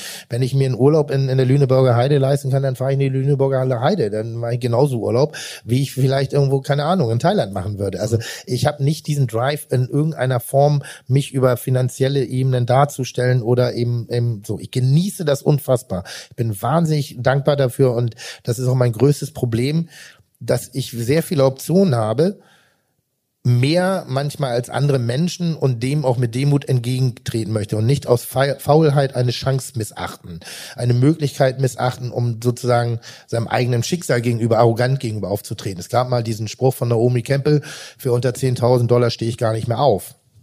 Vor so, vor so einer Dummheit habe ich Angst. Gab Tage, da bin ich nicht aufgestanden. Aber, aber das zu empfinden, finde ich schlimm. So, das ist so. Und deshalb sage ich, ja, ich, ich, ich, ich bin oberflächlich informiert und ich lebe nach dem Leben irgendwie so, solange die Zahl schwarz ist, ist, es- ist es schwarz. Wie war das dann für dich in der Corona-Phase, wenn dann Mitarbeiter auf dich zukamen und du wusstest, okay, die kriegen Kurzarbeitergeld, 60 Prozent. Ihr habt, glaube ich, versucht aufzustocken, wo es geht. Aber du wusstest auch, okay, damit kannst du in einer Stadt wie Hamburg eigentlich nicht leben. Ja, das, das ist ja das, das Katastrophale an so einer Situation. Und ich glaube, das betrifft viele Unternehmer, viele Menschen, die in der Verantwortung für andere Menschen irgendwo auch stehen. Natürlich arbeiten die Menschen für mich und natürlich äh, äh, nutze ich das auch manchmal aus. Und das gehört ja dazu, weil ich ja auch dadurch mehr verdiene. Also ich setze Mitarbeiter ein, damit sie das umsetzen, was ich gerne möchte und habe dadurch einen Erfolg. Das heißt, sie sind eigentlich daran ja beteiligt. Und das sehe ich, das weiß ich, weil ich sehe meine Mitarbeiter mehr als meine Familie und ähm, das heißt, ich habe einen Bezug zu denen. Nicht zu jedem, ich kann auch nicht mehr jeden mit dem Namen ansprechen. Das gelingt mir leider nicht mehr, da schäme ich mich für. Ähm, aber, in der Bullerei schon noch oder auch in der Bullerei Ah, nicht wird mehr? auch ne? manchmal eng. Okay. Ne? Das sind 100 Mitarbeiter und äh, das wechselt auch. Und äh, es kommt, ich habe ja manchmal Schwierigkeiten, sehr enges Umfeld mit dem Namen zu bezeichnen. ich nummeriere. Ja. Äh, ist nicht ganz unwahr. Ähm, und ich hatte mal eine Zeit, das war ungefähr zwei, zwei, drei Jahre nach der Bullerei, also nachdem ich die geöffnet habe. Da habe ich mich gefragt, warum mache ich den Scheiß eigentlich? Also warum stehe ich jeden Abend hier? Warum, warum, warum vergeude ich, also nicht vergeuden, falsches Wort, warum verbringe ich meine Zeit in, in, in, nur im Beruf? Warum, warum gehe ich auf die Bühne? Warum mache ich Fernsehen? Warum mache ich das? Weil ich, ich hatte keine Sehnsucht. Ich hatte keine Sehnsucht nach Geld. Ich hatte nicht das Gefühl, dass ich Sehnsucht nach Aufmerksamkeit hatte. Ich wusste nicht genau, warum ich das mache. Und dann bin ich, äh, habe ich das gemacht, was sich jeder als totalen Traum vorstellt. Ich habe mich ins Auto gesetzt und bin ohne Ziel losgefahren und ich hatte sechs Wochen Zeit. Ohne Ziel hieß, ich bin hab, hab das gemacht, aber einfach mal spontan irgendwo stehen bleiben, was sich jeder traumhaft schön vorstellt. Das Schlimmste der Welt für jemanden, der immer orientiert ist, auf einmal gar kein Ziel zu haben. Und ich hatte eine Woche lang, da bin ich wie Schwarzfahren durch die Gegend gefahren, war immer schlechtes Gewissen. Ich bin nur auf Autobahnraststätten gewesen, irgendwie so, weil ich, äh, ich dachte, naja, wenn ich jetzt hier abfahre, dann könnte ja dahinter vielleicht doch noch eine Abfahrt sein, dann ist ja das vielleicht und dann kannst du, warum fährst du nicht mal diesen Weg? Aber nein, du willst ja doch irgendwie. Also es war grauenhaft. Und dann bin ich zum äh, Freund in Italien gefahren, habe mir das erste Ziel gesetzt und von dort aus habe ich mir Ziele gesetzt, die ich aber nicht eingehalten habe. Die Freiheiten habe ich mir genommen. Das war sehr viel angenehmer. Und irgendwann bin ich in diesen Prozess reingekommen saß in einem äh, äh, als einziger Gast in so einem, so einem Agrotourismo-Hotel, so ein altes Landhaus irgendwie mit riesengroßer Badewanne, schön gekachelten Pool. Eigentlich fehlte nur Sophia Lorena äh, mit ihrem voluminösen Busen im Pool, die da rum ein bisschen rumplanscht. Ich habe herrlich gegessen, eine Flasche Rotwein äh, äh, halb schon im Kopf gehabt, guckte so ein bisschen, das war am Rande der Toskana, so den Hang runter und du sahst hinten das Dorf, was in der blauen Stunde, also so, die Sonne war weg, aber es war noch nicht dunkel. Es war eine perfekte Situation. Und ähm, da kam mir die Antwort obwohl ich mir gar keine Frage gestellt habe, einfach weil ich es kann. Das war ganz simpel, weil ich es kann, weil ich die Fähigkeit habe, äh, äh, äh, Spaß am Leben zu haben, risikobereit zu sein und ich teile gerne. Und dann bist du sofort zurück? Ich, äh, no, ich habe die Flasche Wein noch rausgetrunken. so. Aber, aber ich, bin, dann aber war, ich habe abgebrochen genau. dann, ja, weil das war der, der Sinn der Reise war, ich muss einmal finden, warum ich den Kram mache. Und dann habe ich gemerkt, ich kann das. Ich kann's. Ich habe das Glück. Ich habe die Fähigkeit. Ich weiß nicht. Ich erkläre sie mir auch nicht mehr. Ich hinterfrage sie auch nicht mehr, sondern ich gehöre zu den Menschen, die das Glück haben, sehr oft auf die Schnauze zu fallen, ohne sich wirklich eine blutige Nase dabei zu holen. Sehr oft äh, äh, schöne Dinge zu haben, sehr tolle Leute um sich äh, geschart zu haben, gute Menschen mit auf den Weg zu begleiten. Ich fördere gerne. Ich fordere auch viel, aber ich fördere auch wahnsinnig gerne. Ähm, ich habe so ein ein leises Netzwerk in, in, in, in kulinarischer Art und Weise schon aufgebaut, wo ich sagt, ja, das sind Schüler. Mhm. Das sind Menschen, die haben verstanden, die, die ein bisschen meine Ästhetik, meine Philosophie weitertragen, obwohl ich keine ganz großartige habe, aber denen ich sozusagen gibt, die Begeisterung. Es gibt, Tim es gibt Tim Melzer Schüler schon, ja. Bitte? Es gibt Tim Melzer Schüler. Ja, es gibt auch ein, zwei, die wollen es nicht in der Öffentlichkeit genannt wissen. ähm, nee, aber die Begeisterung, die Schönheit an dem ja. Beruf. Also ich mag das, wenn Leute äh, vielleicht an der einen oder anderen Stelle in dem Leben in ihrer Abzweigung sind und ich kann wieder die das Feuer entfachen. du musst mir sagen, ich. was das, weil ich mir, das ist ja echt so ein Traum, dem jeder sagt, oh jetzt mal losfahren, ne? Hm? Ich würde schon scheitern daran, ich würde schon scheitern daran, wo, wenn man dann da steht und im Auto, wo fährt man? Also schon die erste, Autobahn. Das erste, erstmal Autobahn. Na, du kommst aus dem Effizienzgedanken raus. Also, mein Auto äh, war war ein ein großes Auto und es war gepackt mit Gaskocher, äh, sämtlichen Isomatten dieser Welt, äh, Zelten, äh, äh, schönen Kochtöpfen, so mit Kette dran, weil ich gedacht habe, ich übernachte dann im Wald und hau den Baum um. Äh, ich hatte eine Axt dabei, ich hatte ein Bärenmesser dabei, ich hatte äh, äh also alles Mögliche dabei. Ich hatte Notfallapotheke. Bärenmesser, aber mit EE. Oder mit nee, nee, Bären, schon eh, aber ich hatte mir ein Überlebensbuch, Survival-Buch gekauft ja. und da stand drin, wenn, wenn Schneefall kommt und man, äh, man, man läuft Gefahr zu erfrieren, dann muss man einen Bären töten, den aufschneiden, die Gedärme raus und sich selber da reinlegen, dann erfriert man nicht. Also dafür war ich Gut. vorbereitet, es war Hochsommer. Dazu war das und es war Italien. Aber so, das war mein Duktus. Ich dachte so, ich spiele mal hier, äh, wie heißt er, den Neberg für Arme. Ja. Und da, ich hatte auch das klare Ding, wie gesagt, am Anfang habe ich keine Übernachtungsmöglichkeiten. Ich habe nicht einmal gezeltet, äh, habe mir nur schöne Hotels ausgesucht, weil ich irgendwie doch nicht so. Und ein, ein, großes, Auto, ein großes Auto heißt Bulli. War das Bulli?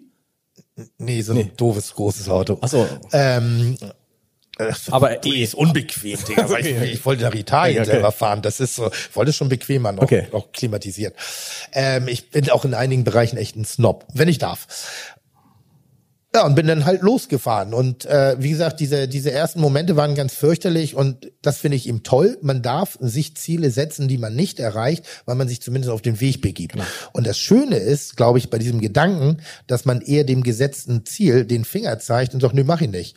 Das ist eher schon, also der, die Romantik dahinter ist mehr eine, einen anderen Weg zu gehen, als den man sich vorgenommen hat. Aber ist doch auch cool. Als einen freien Weg zu gehen. Aber ist doch auch cool. Am Total Ende, schön. Am Ende hast du ja festgestellt, hey, mein Leben so wie es war, war super. Ist super. Ich habe das richtig, ist super. Ich habe ja. das Richtige gemacht. Ja. Aber kurz einmal die Frage: Kannst du denn gut allein sein? Oh, wahnsinnig gut.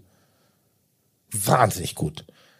Ich? Ja. Ja, ja. Also, was heißt, ob ich sehr gut allein sein? Doch, ich kann für mich, also ich bin selten allein, deshalb sage ich ja. Ähm, Ich habe Bedürfnisse nach Alleinsein. Ich, äh, da bin ich, glaube ich, wie alle anderen auch, aber ich ertrage das mit mir Ja, schon. aber ist das, nicht- das ist die Frage. Ich denke auch immer, ich möchte gerne allein sein, aber wenn ich da allein bin, finde ich es ziemlich blöd. nee, ist aber nicht. Bei dir nicht. Nee. Aber das, äh, ich komme dann auch geistig zum Stillstand. Also das ist, äh, ich habe eine ganz große Fähigkeit. Ähm, das- ich, ich, ich trage selten Dinge mit mir rum. Immer wieder, mache immer wieder die Schublade auf. Ähm, aber wenn ich zum Beispiel jetzt arbeite oder in der Arbeitswelt bin und ich mache Feierabend, dann mache ich Feierabend. Das wir haben das Thema, ich weiß nicht, war das der Blog oder der letzte mit der E-Mail? I- Das das ist ja erst der war der- zweite Blog, also genau. was ist denn im ersten? Ich, ich habe noch nie eine E-Mail. Eine Leben- E-Mail Ich, ich geschrieben. habe noch nie eine E-Mail in meinem Leben geschrieben, weil ich das große Glück hatte, als es anfing, hat es mich nicht interessiert und als es vonnöten war, konnte ich es mir leisten, jemand dafür einzustellen. das ist wirklich so und ich bin ich bin so dankbar für diesen Prozess, weil ich, ich wir haben das. aber du bist gesagt. aber bei, auf Instagram bist du zum Beispiel, ne? ja ja vor allen Dingen ich. Äh, bist du nicht? Doch, doch, doch, aber es gibt eine Instagram-Seite von Ja, Tim Melzer. ja, ja, da bin Mit ich- einer da halben bin- Million Follower. Ja, da bin ich auch, aber das macht jemand. Okay. So, das kann ich nicht. Das finde ich nicht schlimm. Das finde ich überhaupt nicht schlimm. Instagram, weil ich, in meiner Welt ist Instagram natürlich auch ein Marketing-Tool, ohne Wenn und Aber. Das ist es auch, wenn ich mich im Bikini fotografieren würde. Äh, dann wäre es auch Marketing, nur eine andere Form von Marketing. Ich habe gerade gesagt, ich verstehe die Welt nicht ganz, weil für mich, was andere Leute damit machen, ist ein Tagebuch öffentlich. Und das finde ich strange. Früher warst du das größte Arschloch, äh, also warst du nicht dein Freund. Also wenn ich dein Tagebuch mir genommen hätte und ich hätte mal ein bisschen drumherum geblättert, hättest du ein Problem mit mir gehabt. Heutzutage packen sie das alle sogar noch ins Netz und das verstehe ich nicht so ganz. Aber du musst es trotzdem mitmachen, es geht nicht anders. Du könntest, wärst du nicht jemand, der sagen könnte, weißt ihr was, Leute, warum? Mich kennt ja eh jeder. Du, ihr habt doch Leute, die mal, wenn die Spaß dran haben und Okay. ich, ich, ich mag auch das Kreative, den Inhalt und so, das mag ich schon, aber wenn ich jetzt da also nach einer Ägide arbeiten würde, oh, du musst um 20 Uhr noch ein Posting setzen oder so, never ever. Das ist nicht mein Ding. Und du guckst dir das, du guckst dir vorher an, was die posten, oder haben die freie? Also ich bin, ich, oh Gott, ich, das darf man, weil das kann auch so schwer, falsch verstanden werden. Ich, ich folge nur einem einzigen Menschen bei Instagram und das bin ich selber. So, weil ich kontrolliere mal, was da gepostet wird. Aber nicht, weil ich mich so geil finde, sondern weil ich die meisten Sachen weißt du ja auch schon. Hä? Die meisten Sachen weißt du ja, Ja, auch schon. meistens war ich auch dabei, ja. Genau. Das ist richtig. Ähm, aber eben dieses, diese, diese E-Mail-Mentalität, äh, die tut mir jetzt wahnsinnig gut, weil du kannst bei mir nichts ablagern. Du kannst bei mir nichts ablegen. Du kannst nichts parken. Entweder kriegst du mich, dann kannst du mit mir reden, dann können wir das Ding klären, oder nicht. Aber es gibt bei mir kein Postfach. Mhm. Da musst du durch. Man braucht deine Handynummer. Ja. Deshalb bist du damit auch, äh, vergibst du die dann auch vorsichtig? Vorsichtiger? nee, nee, nee, nee, nee. Die war sogar mal in den gelben Seiten. ist das das erste Handy, was ich davon gibt's, kann man das Gelbe Seiten kann man sagen. Können die, Ich sag- kennen die sag- Leute ich, noch? Ich sag nicht, welches Jahr das war. Ähm, Kennen die Leute noch? Das habe ich dann gemerkt, als ich ins Fernsehen ging. Weil dann haben mich Leu- Leute angerufen und die haben das wirklich in den gelben Seiten gefunden. Oder hier im Telefonbuch damals, wo ich gewohnt habe. Wir müssen mal über das Fernsehen sprechen, vielleicht auch und über diese Sache mit dem Fernsehkoch. Ja. Das ist ja nichts, was man lernen kann. Man, man ist ja auch nicht. Und, und wahrscheinlich gibt's heute, gibt's heute junge Leute, die sagen, ich möchte gern Fernsehkoch werden, so wie es Leute gibt, die sagen, ich werde Influencer. Äh, ich, ich will nicht sagen leider ja, aber ja. Wieso willst du nicht sagen, leider ja? Weil an sich ein schöner Job, Fernsehkoch? Also grundsätzlich sind ja die, also wir, Oder andersrum, was heißt eigentlich ich finde, ich, Fernsehkoch? ich finde Genau. immer, ich, ich finde immer, Steffen Hensler ist der lebende Beweis, dass ein Fernsehkoch nicht kochen können muss. Also das ist wohl als allererstes. Also deshalb ist das ein Berufswunsch. Entschuldige, Steffen. Äh, Wir kommen ich- nachher ich noch zu Steffen. Hensler. Wir kommen noch Ich liebe eine das. halbe Stunde Hensler.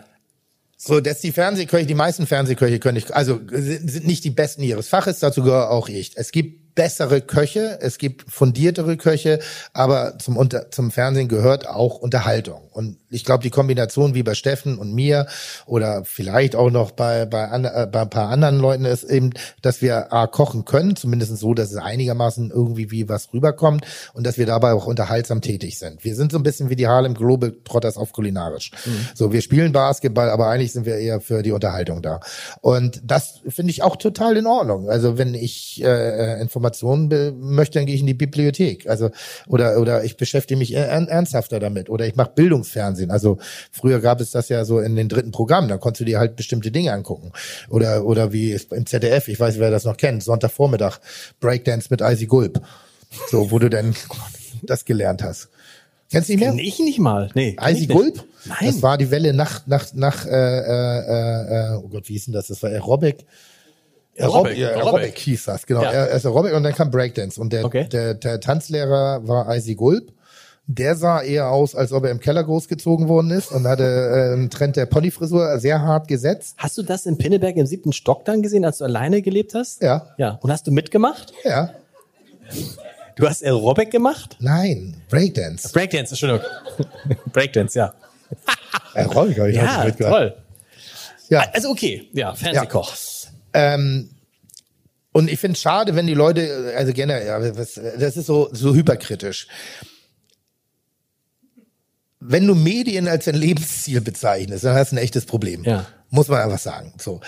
Ähm, Danke. Wenn, du dieser Welt ja, also ist manchmal so. Das, man, man, äh, so, du, du kannst ja wenigstens noch gestalten.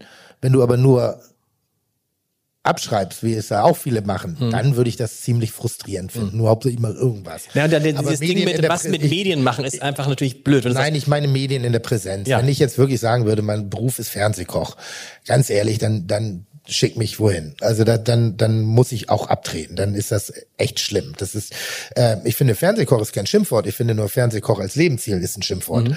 Äh, weil erstmal geht es ja ums Kochen, es geht um Kommunizieren, es geht dann, und das mache ich auch im Fernsehen. Und ich finde auch der Auftritt im Restaurant ist wie Fernsehen. Ich bin ja Unterhalter. Wenn ihr jetzt ins Restaurant kommt, bei mir zumindestens, ich, ich möchte, ich, das ist wieder jeder Wirt in der Kneipe, das ist wie jeder Barkeeper, jeder Kellner irgendwie. Wir machen ja Entertainment. Wir holen euch ja ab an einer bestimmten Situation und versuchen euch für kurze Zeit den Alltag vergessen zu lassen, euch zu unterhalten, dass ihr auch da noch ein Teil, also es ist nicht wie im Theater, man sitzt und guckt, sondern es ist ein Teil dieser Gesamt. Es ist eigentlich interaktives Theater, was wir machen. Und da habe ich das große Glück, das im Fernsehen zu machen. Und die Welt ist eine schöne, aber sie hat natürlich, da wo Licht ist, auch äh, wahnsinnige Schattenseiten. Und äh, das ist auch teilweise sehr, sehr harte Arbeit. Sehr harte Arbeit. Jetzt ernsthaft, wenn du es vergleichst mit deiner normalen Arbeit, ist nicht das Geld, was du im Fernsehen verdienst, im Zweifel so viel leichter verdient als das Geld, was man im Restaurant verdient? Äh, es, Weil es auch viel mehr ist? das kann ich nicht sagen. Ich ob also das, weil ich, ich es ist ein selbstgewählter Weg. Ne? Also ich entscheide darüber selber. Entscheidung. Entscheide, Entscheider treffen Heider. Witzig. Ähm, das ist jetzt nach vier Jahren, nach, vier Stunden nach zum vier ersten Stunden Mal haben wir so eine das Entscheidung getroffen. Ja, ja. Ich entscheide selber, diesen Weg zu gehen. Ich äh, äh, finde, dass, dass die Menge an Geld, die man im Fernsehen verdient, eine leichtere ist.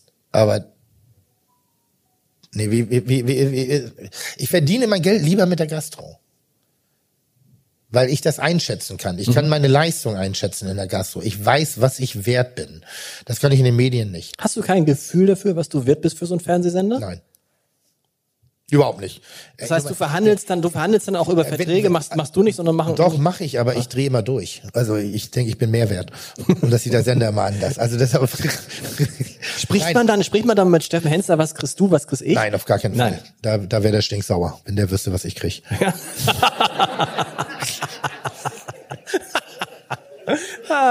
es ist zu einfach, wenn man Ja, am Boden liegt, Steffen.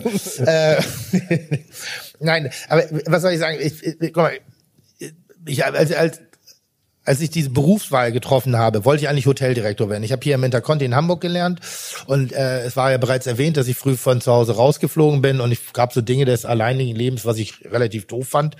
Das hatte viel was mit Haushalt und Wäsche zu tun. Und dann dachte ich, äh, wenn du Hoteldirektor willst, also ich habe ja gemerkt, ich habe eine Leidenschaft dafür, ähm, wirst du Hoteldirektor, dann wohnst du im Hotel und dann gibt es Roomservice und Housekeeping. Also die zwei wesentlichen Probleme meines damaligen Lebens werden erledigt Ja. und ich verdiene auch noch Geld dabei.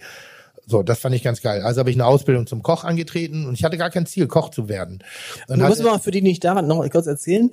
Abitur 3,8. Eigentlich wärst du auch gern Abi äh, Architekt gewesen, geworden. eigentlich ja. Aber zu viel Wartesemester, deshalb Hotel Interconti, muss man auch sagen, gibt's nicht mehr. Da, wo jetzt das Fontenay steht, war, Ja, früher, drum.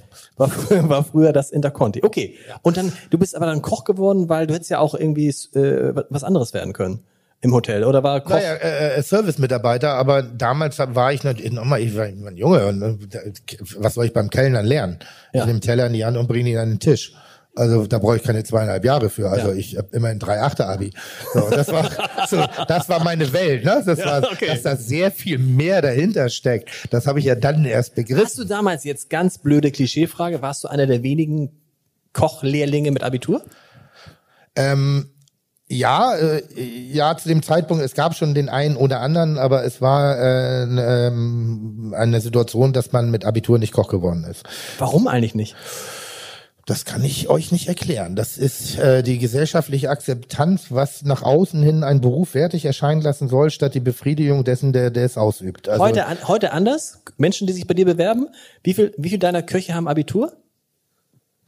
Auch wieder weniger. Ja, okay. Es ist wieder weniger geworden. Ähm, aber es bewerben sich die Leute, die diesen Beruf wählen. Nicht, weil sie müssen, sondern weil sie ihn wollen. Mhm. Und das, das mag ich. Ich mag das. Ich mag, wenn Menschen eine Entscheidung, ich mag auch, wenn die die Entscheidung nochmal überdenken und revidieren. Also auch,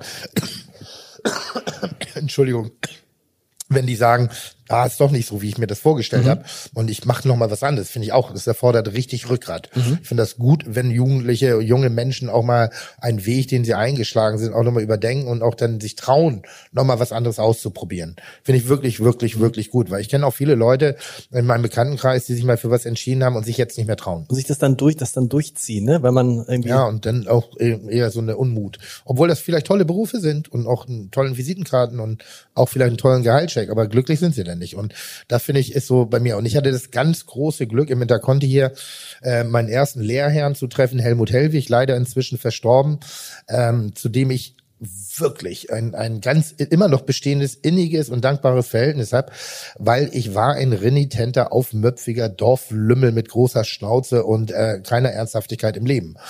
Ähm, und Weil was ist dann dumme, dumme äh, große Schnauze vor allem, weil du alles besser wusstest, weil du alles schon wusstest, wie es geht, weil man dir nichts erklären musste oder weil du weil, einfach äh, einen Gag mein- um den Gag willen du gemacht hast ja hast? Kinder, ne? Da, ich weiß Ja, ich nicht, hab Kinder, ich hab Kinder, ja. Und es gibt ja die Warum-Phase. Ja. Und wenn der jetzt 20 ist und das selber macht, dann, dann denkst du doch über Prügelstrafe nach. Also du hast bei warum? jeder, also du hast gesagt, irgendwie schälst, schälst du mal die Kartoffeln so und dann hast du gesagt, Habe ich gesagt, warum? So? Ja, weil das so ist. Das ist keine Antwort. Warum habe ich gefragt? Und ich hatte, ich habe Selbstbewusstsein schon immer gehabt. Nicht berechtigterweise. Ich habe auch viel kassiert dafür schon in meinem Leben, ähm, auch physisch, weil ich bin manchmal wie so ein Straßen, also wie so ein kleiner, so ein so ein, so ein Spitz. Bin ja nicht so ganz klein, aber ich bin Mhm. auch nicht so ganz groß. Aber in meinen, aus meinen Augen bin ich sehr groß. Ist ja, ich gucke ja auf alles runter. Mhm. Warst du bei der Bundeswehr eigentlich? Auf gar keinen Fall. Nee, wollte gerade sagen. Auf gar keinen Fall.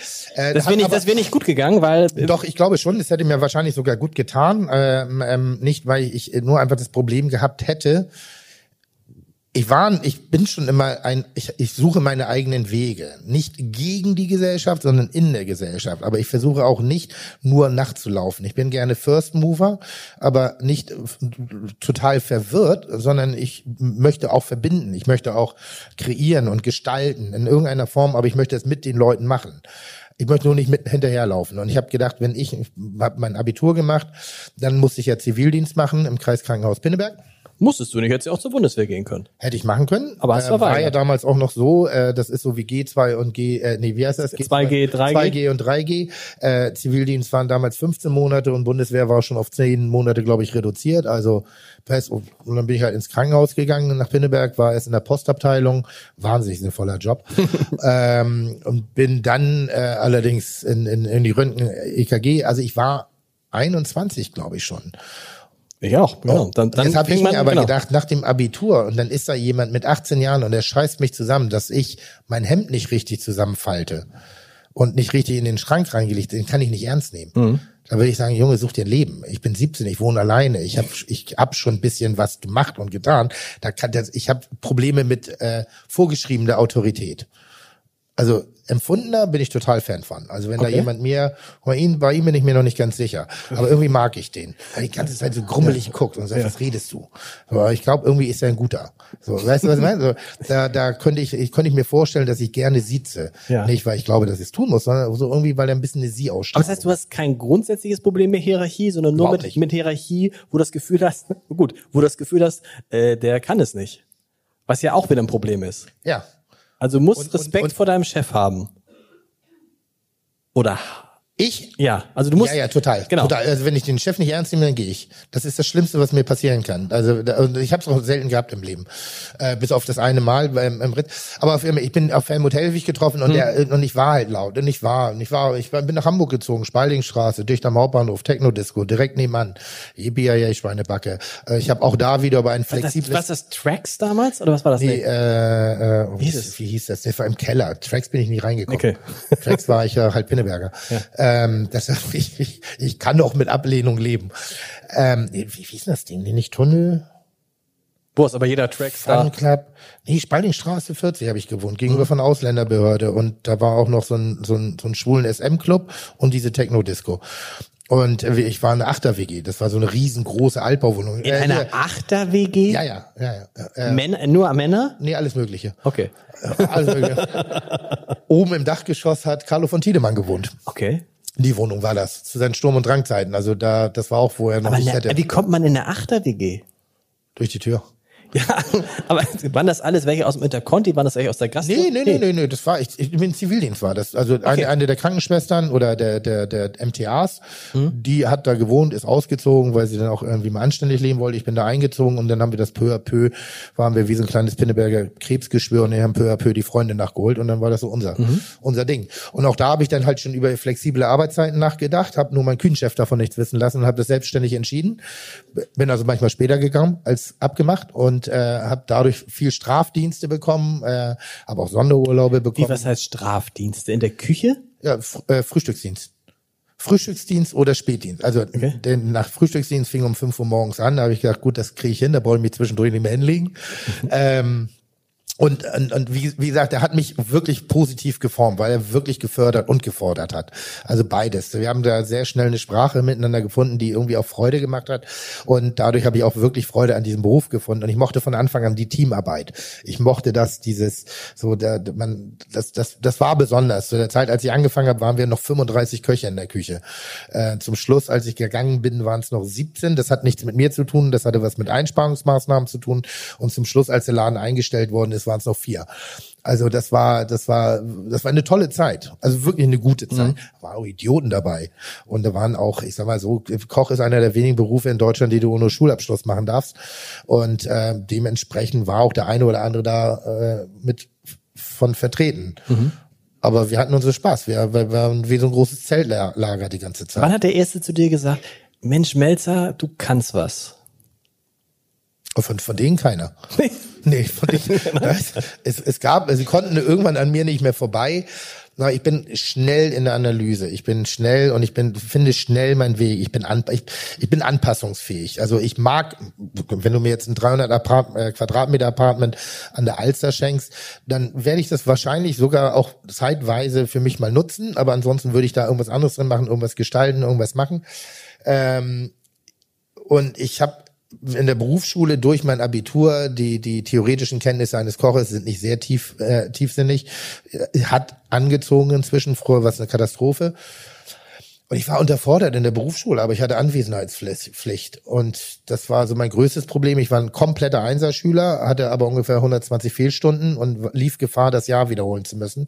Also bin ich halt immer in die äh, äh, Schule gegangen, hatte aber eine ausgeprägte Blasenschwäche und stand sehr viel auf dem Schulhof. Sehr viel. Und irgendwann stand ich da, habe eine geraucht und irgendwann kam an mir vorbei und sagte, äh, hier, du bist doch hier in der Klasse da, von dem willst du morgen Wettbewerb kochen? Und ich so, ja, ja, klar, wenn ich nicht in die Schule muss, ja gut. Das war der Achenbach-Wettbewerb. Das ist sowas wie die inoffizielle deutsche Meisterschaft. Und bin ich nach der Schule zurück ins Hotel und habe das meinem Zuschef erzählt und der hat mich ausgelacht was willst du denn da? Du, bist so dumm. Also er, der war auch wirklich, der, der war, das war eher so ein schwieriger Mensch, hat mich auch ziemlich dumm dastehen lassen und dann habe ich mir was ausgedacht, was ich koche. Dann war der Wettbewerb und ich habe gänzlich anders gekocht als alle anderen, weil die hatten einen klaren Plan, die hatten eine klare Strategie und du hast gemerkt, die haben auch eine Vorgabe bekommen. Das, was ich da veranstaltet habe, hatte nichts damit zu tun, was die anderen gemacht haben, aber es war gut, also es war fröhlich, es war bunt, es war kreativ. Und dann äh, stellte mir der eine Prüfer auch die Frage, ob ich, äh, ob das von Herrn Hellwig sei. Und ich sage, auf gar keinen Fall. Und wenn Sie mich verpfeifen, ne, dann finde ich raus, wo Sie wohnen. ähm, ich habe diesen Wettbewerb gewonnen. Ich bin dann äh, zur Endausscheidung in Frankfurt und bin dann sozusagen deutscher Meister der Azubis gewesen. In, in, in, in, Wow. Und das war schon halt in einem Lehrjahr, was eigentlich erst zwei Jahre später hätte stattfinden können. Weil ich einfach, keine Angst vom Fehler. Wenn du nicht weißt, was falsch ist, dann kannst du auch nichts falsch machen. Dann ist es nur anders. So, das ist, das ist ein Vorteil. Also dieses etwas Naive ist manchmal ganz gut. Und äh, dadurch habe ich gemerkt, dass ich schon ein bisschen was kann und bin dann auch von wieder von von Herrn Hellwig immer mehr gefördert worden und hatte dann relativ schnell äh, die Fähigkeit aus dem wenigen Applaus, der da ist, einen einen Tosenden zu machen. Also so heißen, ich habe einfach nur den die Lautstärke geändert. Also es war nicht mehr, es war dann nur von mir selber lauter gemacht, weil ich dann anfing, mir die Rosinen rauszupicken aus dem, was ich da so erlebe. Und damit komme ich ganz gut klar bis heute. Ist es naiv oder ist es auch ein bisschen äh, Genie? Ja, ich generell äh, nenne ich mich genial äh, in der selektiven Wahrnehmung. Ein Genie im, Genie im Sinne von, dass du etwas kannst, was du kannst, obwohl du vielleicht gar nicht weißt, warum du es kannst. Das kann sein. Ich möchte darüber nicht nachdenken, weil vielleicht weiß ich dann, dass ich nichts kann. Und, dann das ist es schwierig. Richtig blöde. Das wäre richtig blöde. Lass mich einfach mal so in meiner Bubble-Welt da leben. Also was ich weiß, äh, inhaltlich, was ich gut kann, ich kann das Gelernte, nicht das Empfundene, nicht das, was so natürlich da ist, sondern das Gelernte kann ich in meinem Kopf visualisieren. Ich kann Geschmack visualisieren, re- respektive zum Ton verarbeiten, also was Griffiges draus machen. Geschmack ist was komplett Irres. Also wenn man sich wirklich mit Geschmack auseinandersetzt, dann müsst ihr mal überlegen, wie oft schmeckt ihr eigentlich Bilder? Also wenn ihr von einer Dorade im Urlaub redet, wenn ihr von einer Situation, von einem Eintopf, von einem Kuchen redet, das ist gar nicht die Zunge, die ist, das ist der Kopf, der schmeckt.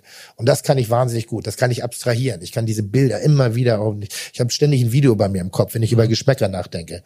Ich, äh, ähm, ich, ich denke sehr viel in Farben. Ich denke sehr viel in anderen Bildern, die eigentlich mit dem Geschmack nichts zu tun haben. Und das kann ich gut. Und dann, wenn du dann zum Beispiel eine Speisekarte zusammenstellst, das heißt, du machst das komplett im Kopf? Und dann kochen das deine Köche oder du kochst Es gibt und dann Momente, ähm, ähm, ich habe jetzt gerade zu Hause gekocht und das ist direkt in die Mülltonne gegangen, ähm, weil ich äh, eine tolle Idee hatte, aber es war eine Katastrophe. Also wirklich eine Vollkatastrophe. Das war, ich weiß auch gar nicht, wie ich das hab so schlecht kochen können, weil normalerweise gebe ich es zumindest noch den Nachbarn. Äh, aber in dem Falle war es wirklich, aber nicht genießbar. Ähm, es gibt Dinge, die gelingen mir äh, sofort. Da habe ich ein Bild im Kopf und ich äh, äh, punche Farben zusammen und ich habe genau das, was ich haben will. Dann gibt es manchmal ein, ein ein, ein, ein Ton, ein Design, ein, ein Stoff, ein, ein, eine Situation, vielleicht was ich mag, vielleicht auch was ich nicht mag. Also ich bin wahnsinnig, ich hole viel Inspiration aus der Umwelt. Ähm, dann kommt da eine kleine Idee oder ein kleiner Geschmack und dann versuche ich den zu finden. Da habe ich inzwischen so einen Baukasten, mit dem ich ganz gut arbeiten kann. Und dann gibt es auch die, die kreative Blockade, wo ich sage, ich muss jetzt liefern, mir fällt nichts ein. Was ich gar nicht gut kann, ist drei Monate im Voraus. Also wenn du jetzt bei mir heiraten willst oder und sagst, kann ich das Hochzeitsmenü haben, dann sag ich, vertrau mir, ich mach dir einen, zwei Tage vorher, es muss reichen. Kriegen wir auch noch ein Testessen hin, wenn du willst, aber ich kann das nicht. Ich kann keinen Geschmack vorempfinden. Das geht nicht, das kriege ich nicht hin. Deshalb bin ich sehr intuitiv und bin gut in dem, was ich kann, habe aber auch nicht sonderlich viel Entwicklung dahinter. Und ähm, ich gehe wahnsinnig gerne in den Markt, Supermarkt. Ich gehe gerne gerne in, in also im Supermarkt so, weil es mich erdet, weil ich dann immer denke, das ist doch der eigentliche Geschmack. Und ich gehe aber auch sehr gerne auf den auf den Markt und und schaue und gucke und und äh, ich mache nicht den Tomatenexperten, ne? Also ich oh, riech da nicht dran, sondern es ist eher das Visuelle, was bei mir funktioniert. Und dann habe ich eine Idee und dann, wenn ich eine Idee habe, aus dieser einen Idee entstehen bei mir 20 bis 30 Ideen, weil ich nicht glaube, dass die eine die perfekte ist, sondern dass es eine von vielen Ideen ist. Und aus diesen vielen 20 Ideen kann ich dann Ableitung schaffen und daraus kreiere ich eine Karte. Und diese Karte, die man in der Bullerei zum Beispiel kriegt, das sind alles Gerichte, die du auch dann mal Nein. geschmeckt hast? Nein. Nein, die ist äh, die Bollereikarte ist, ist wirklich ein ganz spannendes Momentum, als wir angefangen haben mit der Bollerei. Ich hatte eine Phase im Weißen Haus, da war ich ja alleiniger Küchenchef. Ich hatte zwar zwei Mitarbeiter und ich habe alles vorgegeben. Ich habe auch alles gemacht, alles getan. In diesem Weißen Haus bin ich in die Burnout-Phase gerutscht und musste mich sechs Wochen rausziehen. Der Betrieb ging aber weiter. Und meine Mitarbeiter waren eigentlich in dem Moment überfordert, weil ich hatte ihnen alle Entscheidungen abgenommen und sie haben nur nachgekocht. Und dann haben sie aber eine Entscheidung getroffen und haben gesagt, sie kochen selber. Weil wir empfinden nicht dasselbe wie er, wenn er uns nicht kontrolliert, sondern wir haben eigene, die haben eigene Gerichte auf die Karte gepackt. Soll ich gehen? Oh, ich habe noch gar nicht angefangen. Nee, ich habe noch gar nicht Die ist ja angefangen. viel zu lange gezogen, oder? Dankeschön. Nee, super. Dankeschön. Nee, alles gut. Vielen Dank. Das ist ganz Dankeschön. lieb. Von Ihnen vielleicht? äh, und was die Mitarbeiter innerhalb, also die, die erste Woche war Katastrophe. Schlimm, schlimm, schlimm, schlimm, schlimm, schlimm. Und dann hast du gesehen, krass, da ist so viel Talent verschüttet gewesen und von mir nicht beachtet worden und nicht Von raus. dir verschüttet worden, quasi. Von weil mir du, verschüttet Weil worden. du sie hast nicht machen lassen. Genau, und dann kam wirklich, wirklich, wirklich, dann haben die fulminant aufgekocht und äh, Mörder. Vielleicht die beste Zeit im Weißen Haus, als ich nicht da war. Also was, was so wirklich angeht. Eine andere Kulinarik, aber inhaltlich sehr geil gekocht. Und ähm, mit diesem Wissen habe ich auch das, äh, die Bollerei aufgemacht und ähm, wir hatten ja ein Drittel haben wir die Grillkarte. Ein Drittel waren von mir strikt vorgegeben, vorgegebene Rezepte, die sie nachkochen mussten, damit auch diese Tim Melzer Welt, nicht das nicht, Tim Melzer Welt erhalten wird. Und äh, das andere Drittel haben wir gemeinsam bearbeitet.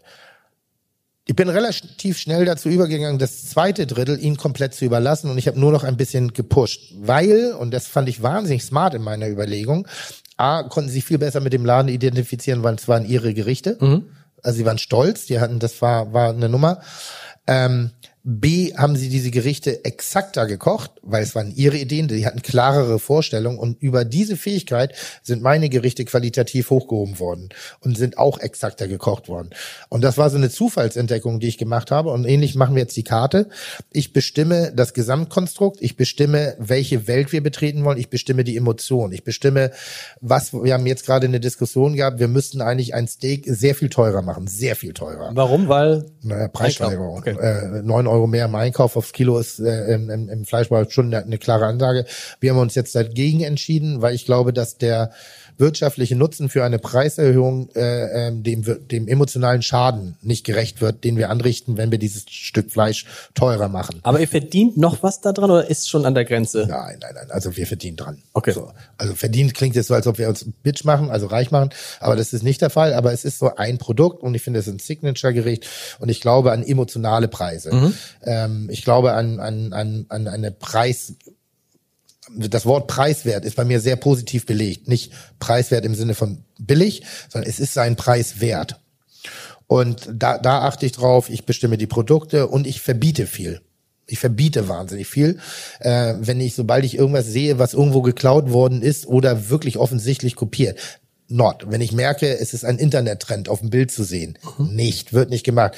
Wenn ich eine Produktwiederholung sehe, Blätter, Blümchen, äh, äh, Mikrowellenbiskuit, irgendwelche äh, irgendwelche Lumpe Fisch heute gebraten oder Hühnchen heute, boah, da krieg ich, äh, habe ich hier stehen, weil ich es so oft gesehen habe und ich sag, macht lieber was eigenes, macht's richtig falsch, aber macht was eigenes, dadurch lernt ihr mehr, als wenn ihr versucht abzukupfern. Äh, und dann gibt's Gerichte, äh, die ich einfach erfinde in dem Moment und dann äh, dürfen die die umsetzen, ja. Das heißt aber, Ich mische mich nicht in die Abläufe ein. Ich das heißt, die Bullerei würde auch ohne Tim Melzer funktionieren, wenn du Das ist sagst, fantastisch. Das Einzige ist ein bisschen dieser, so, ich bin so ein bisschen wie äh, der, der Rieger, der Masseur. Also ich bin ein bisschen wie der Dino.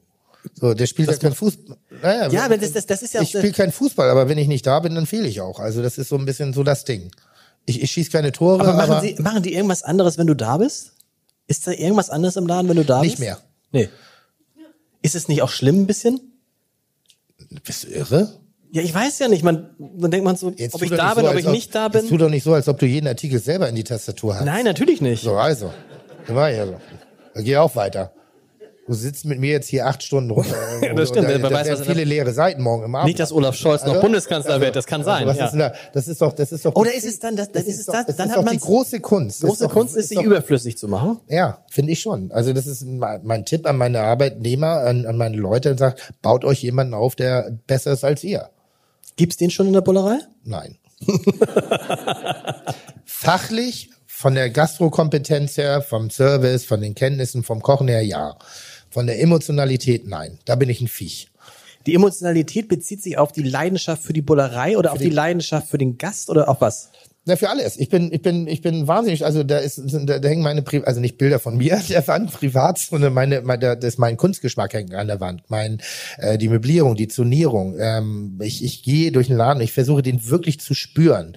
Ich versuche zu empfinden, was der Gast empfindet. Und ich habe eine, eine, ich komme manchmal in den Laden rein und ich scanne ihn in wenigen Sekunden und kann wirklich, selbst wenn da hinten rechts jemand sitzt, dann merke ich, dass an dem Tisch gerade was falsch läuft. Ich hasse das, wenn Licht nicht richtig ausgeleuchtet ist. Wenn ein, ein, ein, ein, hier hast du den Tisch und das Licht leuchtet dahin, dann denke ich, hm, ja, nicht machen. Das zerstört mein Bild. Da bin ich fast wie, wie, wie Monk. Aber da bist Ähm. du, aber da bist du dann nicht so, äh, mach das jetzt schnell, sondern ganz, ganz lieb und nett. Nein, nein. Wir haben vorhin drüber gesprochen, ganz interessant, Nein. dass du, du hast einen richtigen Affront gegen, ich, kann man das sagen, lauten Ton in der Küche? Das heißt, wer bei euch in Nein, der Küche, nein, nein, nein. wer bei laut, euch in der laut Küche, bin ich. Laut bin Okay. ich. Aber, also, Aber das ist höflich dabei, wenn, höflich laut. Wenn ich den Laden betrete, morgens, und das erste, was ich rufe, ist Kaffee. Und wenn dann jemand sagt, guten Morgen, Chef, sage ich halt's Maul.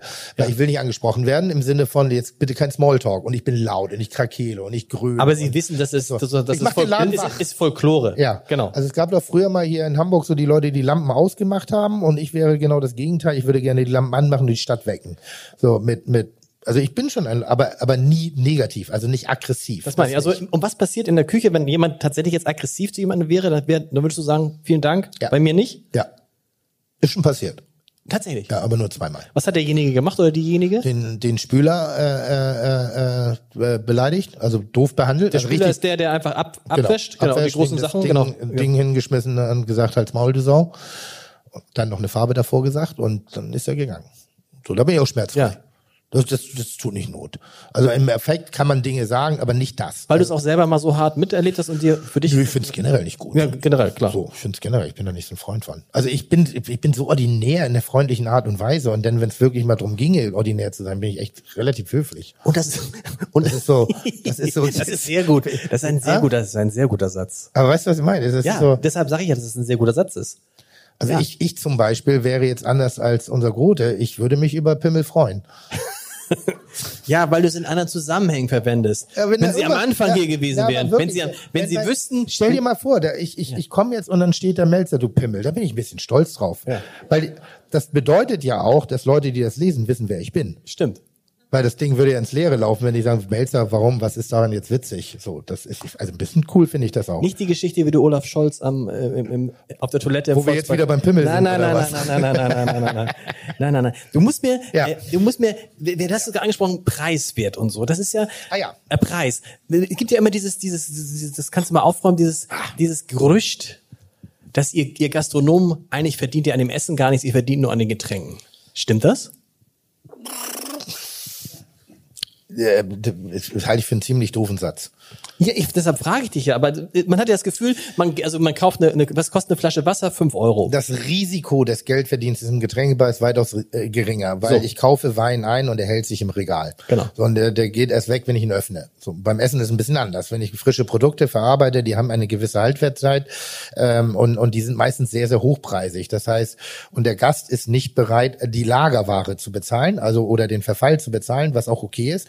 Beim Wein ist er das aber, aus irgendwelchen Gründen. Vielleicht, weil er bis vor kurzem ohne Internet noch gar keine Ahnung hatte, was ein Wein vielleicht in der Beschaffung auch gekostet hat. Ähm, jetzt, äh, das heißt, da wurde teilweise ad absurdum wirklich auch gearbeitet ähm, was Preissteigerungen angeht. Deshalb hat man mit einer Flasche Wein vermeintlich besseres Geld verdient als mit dem Essen.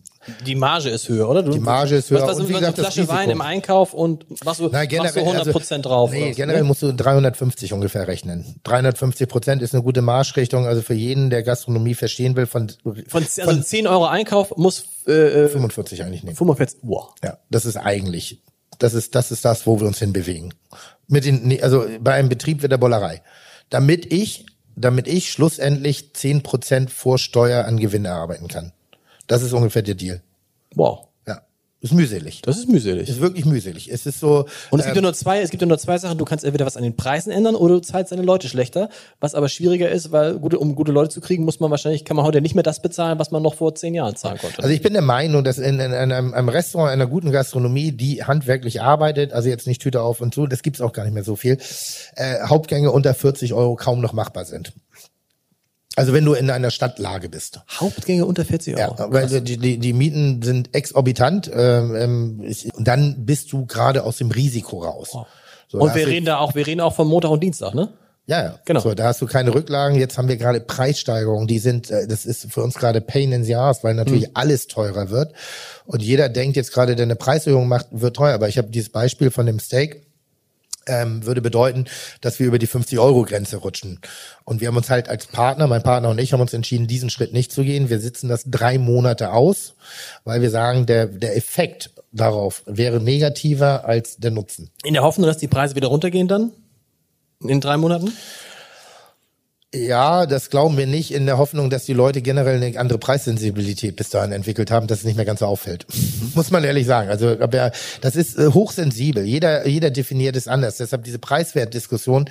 Ich habe äh, im Weißen Haus, das ist so, so ein, ich bin da echt wahnsinnig stolz. Ich erzähle da oft von, ähm, weil, weil ich war dumm und jung und hatte aber wahnsinnig Energie und sehr viel, sehr viel Momentum, musste mit Kreativität dagegen anarbeiten. Und wir haben irgendwann mal eine Situation gehabt, oder ich mach, ich mach die Geschichte einen Ticken kürzer. Ähm, wir haben ein Musst du nicht, wir haben sehr viel Zeit wir haben ein heute. Menü entwickelt. Okay, dann erzähle ich die lange Geschichte. Wir haben Dienstag Ruhetag gehabt, ich kann nicht einfrieren. Also mein Froster ist leer. Da ist Eis drin und Eis drin und Kühlpack. Also ich weiß nicht, wie man Lebensmittel cool einfriert. Ich habe immer das Gefühl, da passiert was mit. Also äh, haben wir Dienstag Ruhetag, Montag liefen wir oft Gefahr, wie äh, Hamburg eine Nullnummer zu fahren. Nullnummer heißt keinen einzigen Gast. Ist das tatsächlich montags?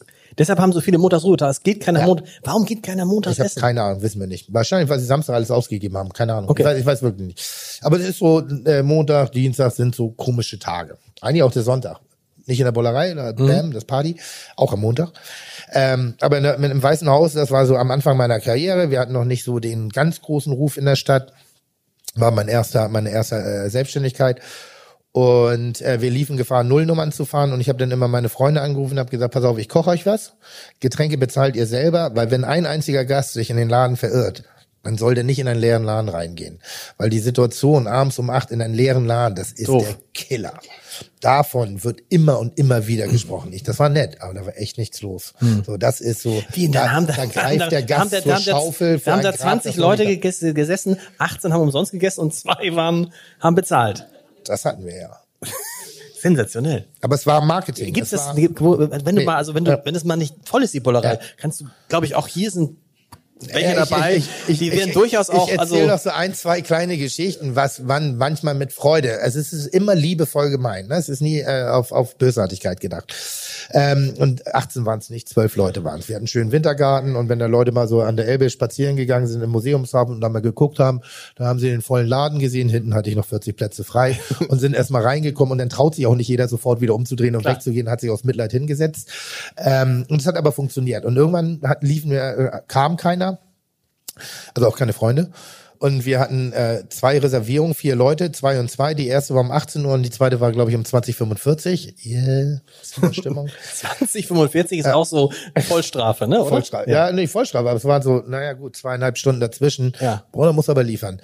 Die 18 Uhr Reservierung hat abgesagt, 2045 und wir schon so, oh bitte, ey. Und dann kamen die rein und sagt, setzten sich hin und sagen, ah, wir haben gerade schon gegessen. Wir wollten eigentlich nur eine Kleinigkeit trinken. Und ich so, so eine Krawatte gekriegt. Und so, das kann doch nicht euer Ernst sein, ey. Und irgendwie so, und dann habe ich mich aber zusammengerissen und dann wollte ich meinen Mise en place wegschmeißen, also abbauen und fing an, das so in die Mülltonne zu schmeißen, in die Nasstonne. Und da hab ich gedacht, das ist Quatsch, was ich jetzt mache. Dann bin ich rausgegangen zu den Gästen und war ein bisschen übermotiviert, war noch nicht so ganz geschult im Umgang mit Kunden und habe gesagt, pass mal auf, ich stehe gerade in der Küche und bevor ich das Essen den Schweinen gebe, da kann ich es doch lieber euch geben. Ich würde euch gerne was. und ich so, boah, merkt das, die gucken mir auch total entsetzt an.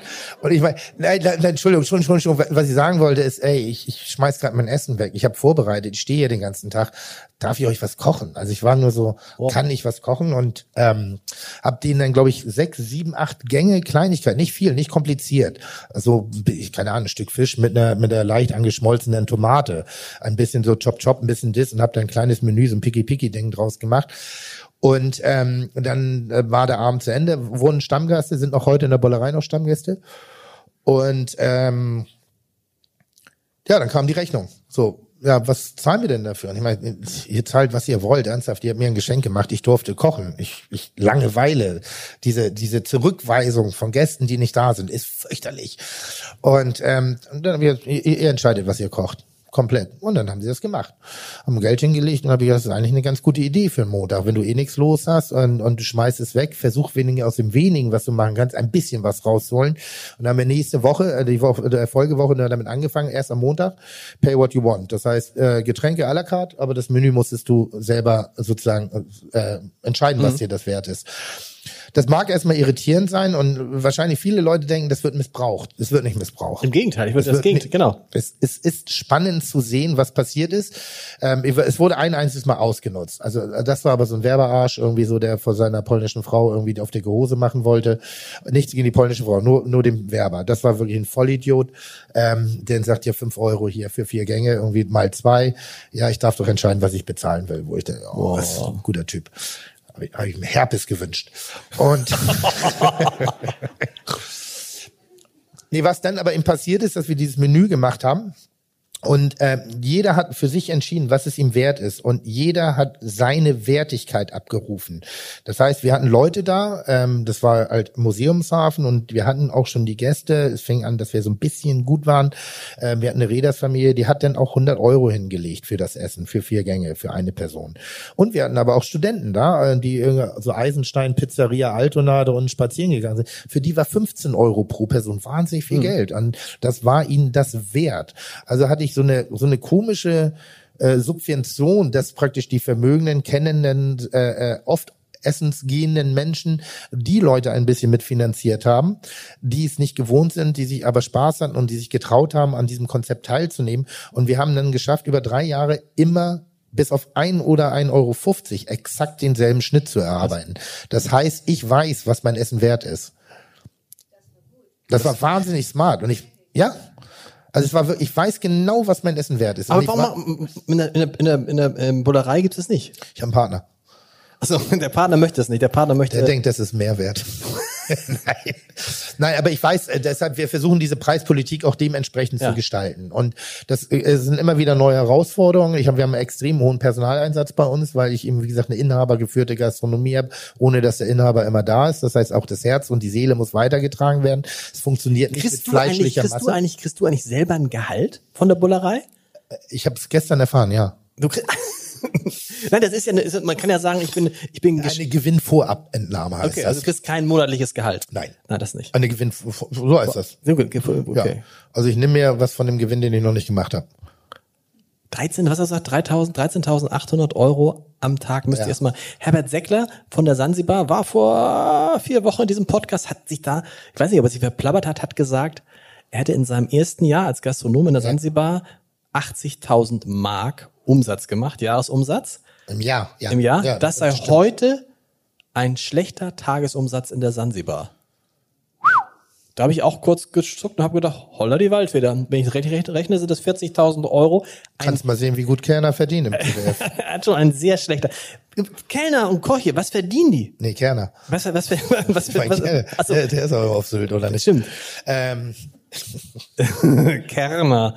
Was verdient, was verdienst, was, so ein Koch heute. Was hast du damals als Koch verdient in deinen ersten Jahren? äh, nicht genug, ich habe immer gejobbt nebenbei. Äh, Tatsächlich. Ja. Und du hast wahrscheinlich auch schon zehn Stunden gearbeitet als Koch, oder nicht? Ja, nochmal, Arbeit ist mir nicht fremd. Also ich bin Ja. da, also es hat mich Aber es hat nicht gestört, weil mein, nicht- meine Arbeit war keine Arbeit. Ich habe mit Freunden gestanden, habe das gemacht, was ich sowieso mache. Okay. Also das war schon okay bei mir. Aber du musstest nebenbei, was hast du dann noch gemacht? Noch weiter gekocht? Gekocht. ich konnte ja nicht viel. So, ich, äh, Weil das Geld nicht also reicht oder weil Türsteher, Türsteher äh, kam nicht gut an irgendwie. Ich habe auch mal einmal war ich DJ im Club 77, bin aber nach einer halben Stunde rausgeflogen, weil ich minderjährig war. Äh, das war so ein Etablissement.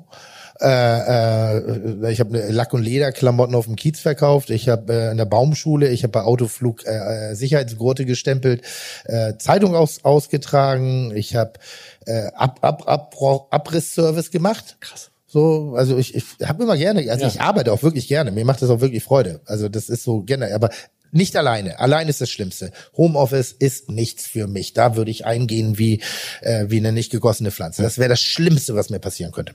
Es sind ziemlich viele schlimmste Sachen, die mir passieren können, aber äh, Insofern war, in insofern war Corona dieses eingesperrt sein. Kommen wir gleich noch zu. Muss mir Ja. noch einmal erzählen. Also so ein was Koch, ein Koch verdient, kann ich. Was verdient so ein Koch? Wir, wir, äh, ich halte, jetzt muss ich, wir versuchen rund um die 2000 Euro netto zu erreichen. Okay. So, da fangen wir jetzt, das wird in den nächsten ein, zwei Jahren Einstiegsgehalt, was ich gut finde. Weil man, sonst kriegt man auch wahrscheinlich gar keinen mehr. Also Köche ist eine rare. Ich glaube nicht, dass du keine Kirche mehr kriegst. Ich glaube nur, dass generell Ar- Mitarbeiter sich das Leben nicht mehr leisten können. Das ist äh, allgegenwärtig. Ich meine, ganz, ehrlich, ähm, es ist so, so eine Preisspirale, die sich gerade hoch, hochdrückt. Weil ich glaube, ich orientiere mich ja immer ein bisschen an mir selber, ähm, was mein Gehaltswunsch war. Und ich weiß, was mein damaliger Küchenchef mit der Conti verdient hat. Das war meine Gehaltsobergrenze. Das waren 72.000 Mark brutto. Da habe ich gedacht, wenn ich da hinkomme, dann kaufe ich mir eine Villa mit blauen Schindeldächern. Also, weißt du, so eine, so eine Zahnarztvilla, wenn da Ja. die Gattin die Inneneinrichtung gemacht hat. Ähm, so, die so ein bisschen schräg immer aus der Dorfgemeinde so rausstrahlten, weil der hatte ein bisschen mehr Kohle. So, da dachte ich, sowas, sowas ist mein Traum. Oder Endreihenhaus. Ja. Die waren immer ein bisschen größer als die Mittelreihenhäuser. Das klingt immer so, aber so, Ja, aber so habe ich gedacht. klar. Also es war einfach so, das war cool für mich. Und äh, zwei, sollten, mu- muss, musst du, glaube ich, in der, in, in der Stadt heutzutage verdienen, um ein, eigen, um, um ein eigenständiges Leben zu Gilt ja für den Kellner auch, genauso, oder? Für ja, wir, haben, wir haben das große Problem innerhalb der Gastronomie, wie viele andere Berufe auch im Wandel der Kostensteigerung innerhalb der Stadt, dass wir erwachsenen Menschen mit dem Wunsch nach Familie nicht wirklich Alternativen anbieten können. Das ist für mich das eigentliche Problem, also nicht das Einstiegsgehalt, nicht das, nicht das Gehalt eines jungen Mitarbeiters, weil so viele Menschen gibt es nicht, die zwei, zwischen zwei und drei netto nach Hause bringen. Das weiß jeder, der da mal ein bisschen hochbringt, schon gar nicht mit der Lohnsteuerklasse. Ähm, aber wer, wenn du eine Familie gründen willst und du bist ein Vater dann, oder eine Mutter und äh, äh, oder Mutter und Mutter und Vater und Vater, dann willst du dann auch eine Wohnung finanzieren können. Du möchtest vielleicht einen Urlaub finanzieren, du möchtest Rechnungen bezahlen, du möchtest Sicherheiten aufbauen. Da, da beißen wir uns gerade noch zu. Das heißt mit anderen Worten, irgendwann verliert ihr die Leute, wenn die äh, Mutter oder Vater werden? Ich glaube, also im, im weiblichen Segment ja. Die entscheiden sich irgendwann dagegen, weil die Arbeitszeiten nicht viel sind. Da sind wir cool. Ähm, aber sie sind halt blöd. Ja. Also sie liegen blöd für eine Familie. Das ist, ist, ist einfach so. Ja. Das, aber das ist halt die Gastronomie, die wird man nicht verändern können. Aber man bekommt halt auch wahnsinnig viel dafür. Ähm, Bernd Buchholz, der ähm, Wirtschaftsminister in Schleswig-Holstein, hat neulich mal gesagt, weil es in Nord- und Ostsee so Schwierigkeiten gibt, Personal zu finden, man wird sich darauf einstellen müssen und man wird entwickeln müssen neue Konzepte von Selbstbedienungsrestaurants, weil es irgendwann einfach gar nicht mehr genug Leute gibt, die die Menschen bedienen können. Ja, ich mag die Sichtweise auf die Gastronomie nicht, ich, ich, äh, äh, ähm, weil das ist kein Gastronomieproblem, das ist ein Problem aller Berufe. Wir werden einfach einen Mangel erleiden an, an Leuten, wenn wir es nicht äh, wir- wirklich schaffen, diese Berufe äh, auch auch eine Außenwahrnehmung attraktiv zu gestalten. Also als Beispiel, als ich meine mich entschieden habe, eine Kochausbildung zu machen. Ich habe Abitur gemacht in Pinneberg und war dann bei meinem Freund Dirk und äh, der hat studiert, ich, keine Ahnung, Maschinenbau oder irgendwas. Ähm, und ich saß in der Küche, habe auf ihn gewartet, weil wir steil gehen wollten in Hamburg und seine Mutter kam runter und sie, ach Mensch, hier Tim, irgendwie so, was studierst du denn jetzt? Und ich so, ich studiere nicht, ich mache eine Ausbildung. Und sie so, ach, das ist ja interessant. Zum was? Also was, als was denn? Und ich sag, zum Koch. Und dann guckt die genau so, Sekunde zu lange schweigen und sagt, sowas muss es ja auch geben. Habe ich mir gemerkt, habe ich mir gemerkt, er hat dann irgendwann bei mir geheiratet, äh, also im Weißen Haus wieder. Und dann? Äh, und Mutti und Vati mussten zahlen und ich habe abkassiert. Hab's teurer gemacht. teurer als was. Hab ich wirklich gemerkt. teurer gemacht? Ja, aber ich, was für eine dumme Schnepfe, da mir zu sagen, sowas muss es auch geben. Ja. Also das ist so ein schöner, das ist ja sowas Geiles. Und also überhaupt die Anma Anmaßung, Menschen von außen zu, zu, ich finde ja, wenn du befriedigt bist in dem, was du tust, dann ist das geil, dann ist das schön und äh, wir müssen auf, auf, auf viele Parameter achten. Wenn, wenn, ist- Gastronomie ist ja immer noch ein freier Markt, aber ich sage sowas wie Gesundheitswesen, au, Bildungswesen, oh, ja, das sind ja noch viel dramatischere Wege, die ja da auf uns zukommen. Aber du dieses- Weil dieses- das, ja. was wir machen, ist immer noch Luxus, egal was, egal welche Imbissbude, egal welche, es ist ein, ein, ein emotionales Bedürfnis, aber es ist keine zwingende No- Notwendigkeit. Da gibt es andere Berufszweige, die sehr viel wichtiger sind, also, also systemrelevanter und ich will meiner eigenen Branche nicht widersprechen, aber jede Pommesbude ist Luxus. Vielleicht fällt nicht Luxus im Sinne von finanziellen Luxus, aber die Probleme, die auf uns zukommen, kommen in allen. Und wir kommen jetzt gerade und werden durch Corona gerade äh, äh, da ist schon sehr deutlich darauf hingewiesen, was noch auf uns zukommt, wenn auch diese selbstverständliche Versorgungskette mit allen äh, Fakten von Materialien, von Menschen, von Arbeitsleistung, von Arbeitskräften, ähm, wenn, wenn wir uns da nicht zusammenreißen und dem an die, die notwendige Wertigkeit entgegengeben und auch wirklich ein attraktives Lebensmodell, dann haben wir Probleme. Das wird so sein, weil so, ich meine, es gibt nur noch Dienstleistungsagenturen rauf und runter und die haben mit ihren Tischtennisplatten äh, äh, in, in der Mittagspause und Bierpong echt ganz schön viel kaputt gemacht, weil sie ein, sie, weil sie haben, sie, sie schaffen nichts, sie brauchen keine Materialien, sondern sie brauchen einen Schreibtisch, einen Computer und das war's. Die können den Stecker ziehen, ziehen um. Das ist egal, wo die sind. Das ist bei Handwerk oder bei anderen Sachen halt andere andere Dinge und die Leute wollen ein Leben führen und wenn du ein 35-jähriger Mann bist auf der Suche nach einer Familie und mit 2000 Mark nach Hause gehst und das auch vielleicht das Level ist, weil du nicht zu den Besten gehörst, weil du nicht die Chance hast auf eine Chefposition, dann ist das das Ende der Fahnenstange. Und das kann nicht sein. Also vielleicht sogar die Berufserfahrung irgendwann mal wertzuschätzen, weil nicht jeder 20-Jährige braucht gleich das Endgehalt, wie äh, was der finale Job anbietet. Aber die Berufserfahrung, dass die vielleicht in, die, in ein Gehalt einzahlt. Das Hattest- würde natürlich auch verhindern, kommt jetzt das Negativargument, ja, aber dann würde man keine alten Leute einstellen. Und ich sage ganz ehrlich, das machen die Leute sowieso schon nicht. Ähm, also ich glaube nicht, dass das schlimmer wird und ganz im Gegenteil, die Erfahrung und die Leidenschaft, die dann noch bei den Leuten vorhanden ist, die sie auch sammeln in dem ganzen Bereich, ist das allemal wert. Ist meine Meinung. Ich, es ist schwer, äh, ähm, da, da bin ich auch nicht schlau genug für dieses diese Idee, die ich im Kopf habe, auf die Straße zu bringen, aber wir arbeiten dran. Diesen, äh, sowas muss es auch geben, Moment. Hattest du den, hattest du den auch in der Corona-Krise? Weil da, Was, sowas wie Corona muss es auch geben. Nein, nein, ich nicht, nein, muss nein. ich ganz ehrlich sagen. nein, aber sowas, Habe ich vielleicht nicht genug Weitblick für, aber fand ich nicht gut. man hatte ja das, man hatte ja so das Gefühl, so irgendwie äh, Gastronomie, war, war da was irgendwie? Also ihr, ihr, ihr, ihr wart jetzt nicht gerade systemrelevant. Es hat sich auch, verbessert mich, auch in der Politik am Anfang so richtig keiner für die Gastronomie interessiert. Ihr lieft so ein bisschen mit. Ihr seid, Ich- ich kann- ihr, seid, kann- ihr wart die ersten, die mit geschlossen wurden. Ihr wart die letzten, äh, die ersten, die mit geschlossen wurden. Ihr wart die letzten, die wieder mit geöffnet, äh, öffnen durften. Also generell waren wir ein Ticken enttäuscht, ähm, dass, äh, dass sozusagen das Bruttosozialprodukt, was wir als Gastronomie auch in, einem, in, in einer Stadt wie Hamburg wirklich liefern und die vielen Situationen und vor allem das komplexe Netzwerk, was dahinter steckt. Es geht ja nicht nur um die Kneipe, sondern es geht um die Zulieferer, es geht um Genau. die ganzen weiteren Betriebe, es geht um so viel mehr als nur das Schnitzel, was wir irgendwie im Laden verkaufen. Aber generell ist es, das hatten wir vorhin, das Genuss kein, kein zu bewerbender Lebensfaktor der Politik sein darf. Also nicht, weil die das nicht will, sondern weil sie dürfen auch nicht. Oder könnt ihr euch vorstellen, dass Angela Merkel gerade irgendwie dann in, in einem schicken Laden sitzt, einen edlen Wein trinkt, einen Steinbutt isst und alle sagen, hoch die Tassen, das ist toll, unsere Kanzlerin.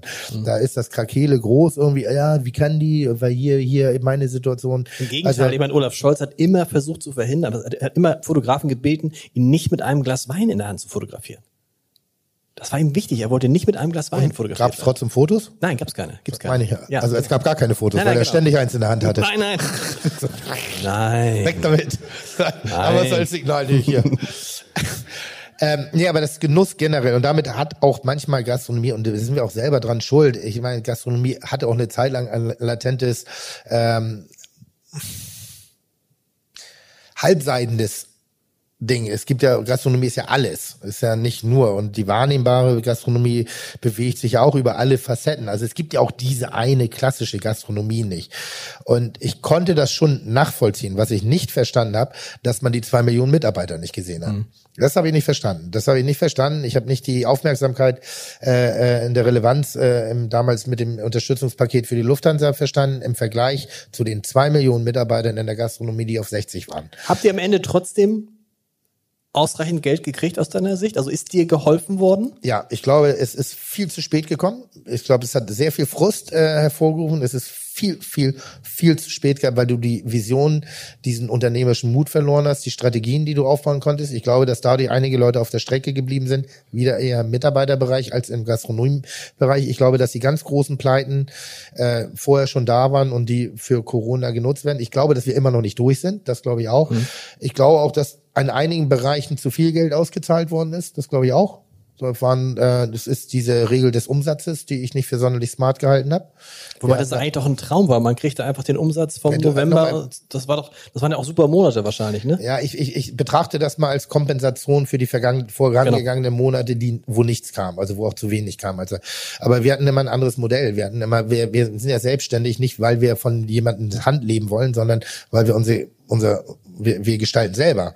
Wir entscheiden selber. Wir, wir, wir, wir machen was, wir kreieren was. Und ähm, dieses Modell war, glaube ich, nachher so ein bisschen so ein Moment, ich habe es immer beschrieben, damals bei der Grenzöffnung. Wie hieß er? Äh, der vorgelesene ab wann denn? Ja, äh, ich glaube ab jetzt halt. ja, genau. So. Und dass derjenige, der Umsatz gesagt hat, sich verplappert hat. Das ist so, weil wir alle so Umsatz, um, haben die Umsatz Umsatz gesagt, gesagt? ja. Sind die irre? Das war, weil das ist ja auch so manchmal das Problem, weil da will ich überhaupt nicht nach, nachtreten, weil ganz im Gegenteil, wir in Deutschland haben das große Glück gehabt, dass man uns schlussendlich dann doch auch über sehr viele Facetten geholfen hat. Viel zu kompliziert, viel zu umständlich, vielleicht auch mit dem Ziel, nicht jeden daran beteiligen zu lassen, weil jemand, der das System missbrauchen wird, wird es so oder so missbrauchen und man hat vielleicht den einen oder anderen Menschen da auch ein bisschen links liegen sagen. Ich habe viel geschehen, es gibt einen kleinen Laden bei mir in der Hohen Luftchaussee, äh, die die Hilfsgelder nicht beantragt haben. Also weil die gesagt haben, wir verstehen das nicht. Und ich sage, seid ihr irre, nehmt euch einen Anwalt, macht das. Also macht das wirklich, es ist euer Geld. Es ist, ihr habt euch das verdient, es ist schuldlos. Das sind auch eben Geschichten, die ich gehört habe und wo ich sage, ja, könnte man nochmal drüber nachdenken. Aber grundsätzlich waren viele Momente für die Unternehmer, nochmal, waren gute Momente dabei, für die Arbeitnehmer nach wie vor nicht. Sind viele weg? Also viele Gastronomen sagen ja, durch Corona sind viele Mitarbeiter auf Ja. einmal nicht mehr da, weil die sind jetzt in anderen Branchen, die sicherer sind, bessere Arbeitszeiten haben und die kriegt man im Zweifel auch nicht wieder. Also wir werden jetzt die nächsten zwei, drei Jahre ein großes Problem mit Aushilfen haben und mit äh, äh, also viele Menschen sind woanders hingegangen. Äh, äh, ich sag mal, so Butnikowski ist unser großer Kon größter Konkurrent geworden, weil viele meiner Mitarbeiter sind zu Butni und ähnlichen Läden gegangen, um Regale aufzufüllen und haben aufgrund ihrer Qualifikation und ihrer Begeisterung für Gäste deutlich zeigen können, was sie sind, was sie wert sind. Und haben da jetzt Karriere gemacht und, haben Karriere gemacht. und kommen nicht wieder zurück? Nö, nö, nö. Das, das, da, da. Ich habe jetzt auch ein Projekt gerade noch am, äh, am Schlafen, weil mir zwei Mitarbeiter abgesprungen sind, die sich aus der Branche entfernt haben. Die gesagt haben, das machen wir jetzt erstmal nicht mehr. Wir probieren das mal anders aus. Ob wir da glücklich bleiben, wissen wir noch nicht. Vielleicht kommen wir wieder zurück, aber äh, das sehe ich nicht. Aber Du hast ein Projekt, welches Projekt hast du denn am Schlafen? Da Das sage ich nicht. Achso. Ähm, aber ich glaube, dass, also insgesamt sind Mitarbeiter aus diesen Bereichen rausgegangen und ähm, das ist jetzt aber auch kein, man, die Dohoga sagt, glaube ich, 20 Prozent sind raus, knapp 400.000 Leute, die die Branche verlassen haben, die sowieso aus der, äh, äh, also eh unter Personalmangel gelitten haben. Ich weiß von einem Veranstaltungsservice, dass er wahnsinnige Schwierigkeiten hat, diese Leute gerade, also er hat Veranstaltungen, er kann sie nur nicht mehr umsetzen, ähm, dass er die Aufträge nicht mehr machen kann. Wir haben das sicherheitshalber am Anfang gemacht, wir sind ganz gut gerade mit der Bullerei, äh, aber hatten auch die Sorgen und haben auch sehr behutsam sind wir wieder in den Markt eingestiegen, ganz vorsichtig, um wieder sozusagen zu dem alten Glanz zurückzukommen und jetzt sind wir, jetzt sind wir gerade wieder so Status Null. Du hast es vorhin angesprochen, wie viel Geld man braucht, um allein die Kosten zu decken. In meinem Umfeld und auch sonst kenne ich immer viele Leute, die eigentlich immer davon träumen, erstens einmal loszufahren und zweitens einmal ein eigenes Café, einmal ein eigenes Restaurant. Das ist so ein Traum von so vielen Leuten. Träumen die Leute das, weil sie es, nee, weil sie nicht wissen, was da auf sie zukommt? Stimmt es, dass man tatsächlich als Gastronom, wir streichen mal Fernsehkoch, also Fernsehkoch lassen wir außen vor, nicht reich werden kann? Ah, Nein, das ist ja Quatsch. Also es ist auch immer die Definition von reich. Also es ist, ich finde, jeder Euro, der, der verdient ist, ist auch verdient. Es ist nie leicht verdientes Geld, glaube ich, in keiner Welt, außer äh, Außer im Fernsehen. Außer Lotterie. Nee, das ist auch hartes ach, Geld. okay. Also ich, ich lasse ja eine ganze Menge da. Ich, ich, ich entblöße mich ja auch. Das ist ja auch mehr als eine physische Arbeit. Ähm, also reich ist relativ. Für mich war mit meiner ersten Selbstständigkeit Reichtum, wenn ich meine Miete bezahlen kann und meine Rechnung. Das ist es lustigerweise bis heute noch das ist mein Reichtum. Das ist so, weil, weil ich nicht zum Sklaven meiner selbst, also mein Reichtum besteht in irgendwas anderes. Ähm, ich glaube, du kannst dein Leben damit finanzieren mit der Gastronomie. Ich glaube, äh, wenn du eine Leidenschaft dafür hast, wirst du kaum einen befriedigenden Beruf bekommen als den unsrigen, weil ich feiere die, die Vielseitigkeit, die Vielschichtigkeit ab, wenn du eine gewisse Energie da reinlegst, die Entwick das Entwicklungspotenzial, das auch Ausstiegspotenzial, das ist so ein bisschen die gesamte Tourismusbranche, äh, also äh, alles, was Dienstleistung, da sind so viele Leute, die gastronomisch geschult sind, die eigentlich eine Grundausbildung nur aus der Gastronomie ziehen und dann einfach weiter gucken. Was war die Frage? Ob man reich werden kann? Ich weiß es nicht. Also ich fand Empfindest du, damals, empfindest ich du dich, empfindest du dich als, als reich? ich? Ja, Ja, ja. ja, ja. Also es wäre unverschämt, wenn nicht. Also, aber, nee, jetzt nicht immer nur auf das Monetäre, sondern ich bin reich an Möglichkeiten. Ich bin äh, äh, sehr reich beschenkt worden an an Dingen. Ich, ich kriege Aufmerksamkeit, ich kriege den Applaus, den ich suche. Ähm, das wäre, das wäre, also das wäre unverschämt, wenn ich sagen würde, nee, ich bin nicht reich. Das ist gefährlich, dass ich das hier sage, weil das wahnsinnig unsympathisch wirken kann. Aber es wäre verlogen, wenn ich sagen Ist nicht mehr unsympathisch. Olaf Scholz hat auch gesagt, dass er reich ist. Seitdem ist, glaube ich, dieses reich und hat gesagt, er verdient über 200.000 Euro, er sei Find ich reich, gut, find ich er müsste deshalb mehr Steuern zahlen. Finde ich gut. Ja. Finde ich wirklich gut. Merkst du, wie ich wieder ich zu? Olaf Scholz komme? Ne? Wir haben am ganz am Anfang haben wir mit Olaf Scholz, wie gesagt, angefangen. Nein, ich, ich, ich, ich, ich, Ja. ich ärgere mich über jeden Euro Steuern, den ich zahlen muss. Natürlich, weil ich habe aber am Ende des Tages äh, kann ich Steuern zahlen, weil ich auch was verdiene. Und da, das sehe ich ein bisschen so. Und ich hatte, ich komme ja aus, guck mal, ich bin doch ein Mensch gewesen, der mal von dem Staat gelebt hat. Ich wurde unterstützt. Wenn es den Staat zu dem Zeitpunkt nicht gegeben hätte, der mich unterstützt, dann würde ich wahrscheinlich hier nicht sitzen. Das heißt, der hat mir meine Ausbildung finanziert. Und ich fahre auf den Straßen und ich fahre gerne auf diesen Straßen und ich nutze das Gesundheitssystem und ich nutze das Sozialsystem und ich fühle mich sicher in diesem, in diesem Umfeld. Und wenn du einmal daran partizipiert hast, ist es auch deine Verpflichtung, da was reinzugeben. Was ich blöd finde, ist, dass äh, äh, da, da ist das Einzige, was ich so ein bisschen schwierig finde, dass Unternehmungen, die hier einen Umsatz machen, nicht hier besteuert werden. Das ist das, was Mhm. ich, weil das ist eine Steuerlast, die man dann vielleicht woanders wieder wegnehmen könnte. Weil wichtig ist auch in diesem Unternehmerdenken, und das verstehe ich, diese kritischen Töne, naja, du, du brauchst auch Rücklagen. Also dieses Geschäft, was ich mache, das kann, habe ich an Corona gesehen, in zwei Monaten vorbei sein. Das kann mich wegpusten. Und dann habe ich, liege ich am Boden und habe nichts zum Investieren. Meine Investitionen sind hoch. Die sind richtig, richtig hoch. Das ist kein Büro. Weil ich Der kann ja Gastronom an sich hat keine, hattest du Rücklagen vor ja. Corona? Ja. ja, ja. Ich bin aber auch, ich bin altbacken. Ich bin sehr altbacken. Ich hatte einmal äh, äh, mal kurzfristig so, ein, so eine Über, Überschuldung im, auf dem Girokonto. Äh, da habe ich gesehen, was ich da an Zinsen zahlen muss. Ich glaube, das waren irgendwie über 18 Prozent. Äh, äh, das war irgendwie mit aus, aus Ausbildungszeit. Ne? Und da habe ich, oh, wow, da will ich aber ganz schnell wieder weg von. Okay.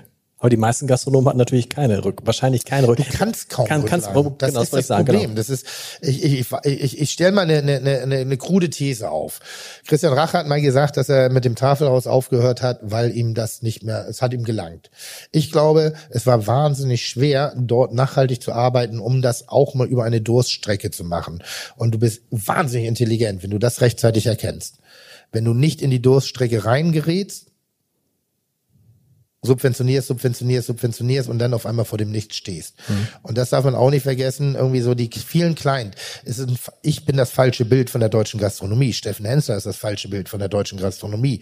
Ähm, die vielen erfolgreichen ist das falsche Bild. Es gibt, ich weiß nicht, wie viele tausende Betriebe gibt es. Ähm, die meisten davon befinden sich in einem Mietverhältnis. So, wenn du jetzt aus diesem Mietverhältnis raus bist, so, und es gibt alte Mietverträge, die haben noch gute Kurse, wenn die jetzt sozusagen aus diesem Mietvertrag raus sind, können die nicht mit Sack und Pack einmal nur 150 Meter weitergehen und einen neuen Laden aufmachen, mit demselben in Grün wieder anfangen. Wir haben Mietpreise, da, da schlackerst du mit den Ohren. Da- Das ist irre, was aufgerufen Haben die wird. Vermieter nachgelassen? Haben die, habt ihr, Also ich- musstet ihr weniger Miete, Miete bezahlen? Nein. Nein. Äh, mein einer Vermieter hat mir in der Tat drei Monate die Miete erlassen in der in der äh, äh, in dem zweiten Lockdown. Ja. So, das war auch wirklich großzügig, muss er nicht machen, aber ist ein großer Vermieter. Der hat sich das, ich weiß aber nicht, ob er mit mir das, äh, ob er das mit ihm gemacht hätte, Weil ihr euch gut kanntet oder weil, weil ich der Melzer bin. was, was, was heißt das? Du, Ja, ich könnte, hätte auch zumachen können. ah, okay. Also Stimmt, ja. So, bei mir ist das nicht so, also ich meine nicht die Bullerei, ne? So, das, da gibt's immer, immer so ein paar Punkte, die, äh, ist alles nicht so einfach zu erklären. Komm, mach mal was Fröhliches. Mach Haben was wir- Fröhliches. Haben wir mal eine Handmeldung hier, das Wenn langweilt mich es wenn's, wenn's, wenn's, wenn's, Fra wenn's Fragen gibt, wollen wir fröhlich, wollen wir den Hensler-Part vorziehen? Nein. Doch. Das Aber der ist- kommt nicht, ne? Also ich kann jetzt nur über ihn lästern. Das Ja, ist der, das ist der, das ist der Frö Es ist, wir, pass auf, wir, ich immer, wo ich hier habe hier ganz viel, ich habe hier ganz viel Fragen, was heißt viele Fragen über Steffen Hensler. Ja. Es ist schon, es ist Zufall, dass, dass, dass zwei, die beiden bekanntesten Fernsehköche Deutschlands aus Hamburg, stimmt es, dass Steffen Hensler an seinem Klingelschild unten Koch dran stehen hat? Und nicht Hensler? Können wir uns erstmal auf die Fragestellung nochmal einigen? Stimmt es, dass der bekannteste und der zweitbekannteste Koch aus ja, Hamburg, kommt? Ja. Ja? Ist es so? Ist es ein Zufall? Nein, ich habe ähm, Hamburg ist eine Medienstadt. Äh, das ist äh, Christian Rach, äh, Cornelia Poletto. Äh, wer, wen hatten wir denn hier noch früher? Wir hatten ja hier die die die Jungs von der von der Küchencrew. Ähm, RTL 2 war das. Egal, wir haben so wir haben wir haben so viele äh, sichtbare Köche aus Hamburg. Das liegt daran, weil Hamburg ist eine Medienstadt. Äh, wir sind hier relativ gut verwurzelt. Wir haben hier viele Verlagshäuser, unter anderem ja auch eures. Und durch die Nähe ähm, sind wir sehr, re relativ schnell in diesem Duktus drin, glaube ich. Und durch die größere Wahrnehmung haben wir die größere Möglichkeit, auch mal zum, zu einer Art von Aufmerksamkeit zu kommen. Das, glaube ich, ist das ganze Geheimnis. Ihr seid aber immer so ein bisschen umeinander rumgeschlichen. Er hatte, Wer? wie heißt die Sendung, Ihr Hensler und du, Grill den, heißt das Grill den Hensler? Nee, es tut mir leid, ich möchte mich bei der Öffentlichkeit entschuldigen. Hensler ohne mich gäbe es nicht. Wie, ah. ich, das Geile ist, er sitzt nicht hier und kann nicht widersprechen. ähm, ich ich habe ihn damals empfohlen für, äh, für, für diverse Formate. Er hat doch beim NDR mal angefangen. Wo? Ne? Beim NDR. Beim Jetzt- NDR, ja. da hast du ihn empfohlen. Aber da vielleicht nicht.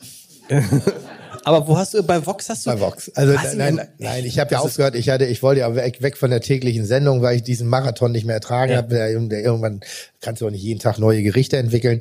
Und dann, äh, um da rauszukommen, habe ich halt Steffen empfohlen. Habe gedacht, der, der, der hat auch einen guten Schnack. Der ist auch Ja. gut. Wusste aber, was ich ihm damit antue. Also ich wollte ihm nichts Gutes. Ne? Ich wollte, dass er in dieselbe Mühle gerät. Und äh, seitdem äh, äh, ist er ja von der Öffentlichkeit wahrgenommen und unverständlicherweise mögen die Leute ihn ja auch. Du hast euch beide verglichen mit Ronaldi und Messi. Nein, eigentlich habe ich gesagt, ich bin Ronaldo und Messi. Ach so. Habe ich gesagt, das war das eigentlich, es wurde falsch zitiert. Äh, ich habe gesagt, ich bin, ich bin wie Ronaldo und Messi und der andere. So. Und wir haben, ich hab, wenn, wenn ich äh, unserem Format einen, äh, einen Namen geben würde, dann würde ich halt die Sendung nennen, der Koch und der andere. Und Hensler hätte damit gar kein Nein, wir Problem. sind, groß, wird's- nein, wir, nein wir, wir, wir, wir, Steffen und ich kennen uns, wir kennen uns seit Ewigkeiten. Wir sind beide ein bisschen, ich sag mal, einfach in der Verbalität, was auch in der Öffentlichkeit ist. Also wir sind jetzt nicht die Feingeister. Wir sind nicht unbedingt auf der Stammbesetzung des literarischen Quartetts eingeladen, sondern da gibt es andere Formate, die uns lustiger finden. Ähm, und wir haben einen guten Schnack, wir, wir, wir mögen das, wir sind sehr überzeugt von dem, was wir tun und vor allen Dingen, was wir können, glaube ich, mit unserem jeweils, was wir tun. Wir, wir, wir haben unsere Nische und wir können begeistern. Und äh, das macht Steffen wirklich herausragend, macht er wirklich. Was ich nicht verstehe, dass alle Leute sagen, der sieht so gut aus, weil das verstehe ich wirklich nicht. Hensler? Doch, ja. Siehst du mal. Wirklich? Ja, nein. Ich finde, der sieht immer so ein bisschen aus wie der zusammengebumste Sohn vom Pfarrer und der Bürgermeisterstochter, der im Keller groß geworden war. So, so ein bisschen bresig sieht er aus, oder nicht? Nicht? Ich meine nicht den Vater, ich meine ich mein Steffen. Passiert es, passiert es dir manchmal, dass du, dass du über Mit Steffen verglichen wer denn? ein? Nein, passiert es dir manchmal, bist du schon mal, hat schon einer gesagt, oh, können wir mal ein Selfie machen, Hensler? Oh, ich hatte eine Situation in meinem Restaurant. Ähm, da kam eine Dame und die war, ich, ich hatte eine Geschäftsbesprechung, die war auch wichtig und die war immer da, kann ich ein Foto, kann ich ein Foto, ich komme gleich, geben Sie mir fünf Minuten bitte. Und sie, ja, aber ich muss jetzt auch los und dann so und ich sage, ja, ich bin, ich kann jetzt auch nicht immer springen und hüpfen. Ich habe einen Beruf, Also ich bin ja wirklich da tätig. Dann bin ich dann zu ihr hingegangen und sie hat gesagt, ja, und Sie sind mein totaler Lieblingskoch, Herr. Und dann gucke ich sie nur an und denke noch, das ist witzig gemeint, Ja. ne? was ich überhaupt nicht witzig finde. Ja. Wirklich gar nicht witzig. Und dann sag ich, das meinen Sie doch jetzt nicht ernst, oder? Und sag, doch, wieso, was ist denn? Sag Sie, Hensler. Und sie, ja, sind Sie doch, oder nicht? Und ich so, Die war in der Bullerei, oder ja. wo? Ja. Und dann sag ich, ja, äh, nee, bin ich nicht. Ja, und sie fragt mich dann so, wer sind Sie denn? Und dann denke ich so, ah, du blöde Kuh, willst doch ein Foto gerade mit mir haben. Also wenn du noch nicht mehr weißt, wer ich, dann, dann nerv mich doch einfach nicht. Da war ich auch ein bisschen zickig. Aber ansonsten bin ich ja, also dieses äh, Hensler, es gibt so zwei Dinge, die ich hasse. Wenn ich ins Flugzeug einsteige, hm, da gibt's ja heute leckeres zu essen. Weil, weil ich meine Reiseküche dabei habe, das kann ich nicht mehr hören. Ich kann es wirklich Ja. nicht mehr hören. Das ist, oh, der Milzer, der lecker essen hier jetzt heute an Bord. Äh, vor allen Dingen bei so einem Flug nach Frankfurt, weißt du, die Dreiviertelstunde waren so. Sonderwünsche, irgendwelche Allergien, ja, gerne. Individualwünsche mache ich gerne. Äh, und wenn mir jemand hinterher ruft, hey, Hensler, so, weil ich das so nicht witzig finde. Aber drehst du- dann drehst du die auch nicht um, Also ja. nicht, weil es mich stört. Das stört mich überhaupt nicht. Äh, auch da habe ich wieder ein eigenes Ego. Immerhin erkennt man mich und meint, witzig zu mir sein zu müssen. Also finde ich das ganz geil. Nur ich finde es halt nicht witzig. Hast du Kitchen Impossible, wer hat das gewonnen, das Duell? Kitchen ich. Kitchen du. Ja, Kitchen ich. Äh, die letzte Sendung, äh, da muss man auch echt sagen, das zeigt mir auch, wir haben, wir haben gerade ein eigenes Format zusammen, das heißt Melzer und Hensler liefern ab. Ähm, da wurde oft die Frage gestellt, warum ste stehen nicht Hensler vorne? Du sagst ja, das ist einfach der erste Impuls. Also wenn du Melzer liest, dann schaltest du ein. Wenn du Hensler liest, ab. Ja. Also haben wir gesagt, packen wir Melzer nach vorne. Ähm, und da- das ist wirklich eine tolle Idee, weil wir hatten das auch, auch ernsthaft überlegt. Wir haben in der Krise, ich habe ihn gefragt, wie er das mit dem Lieferessen macht, weil er liefert sein Essen ja sehr stark aus.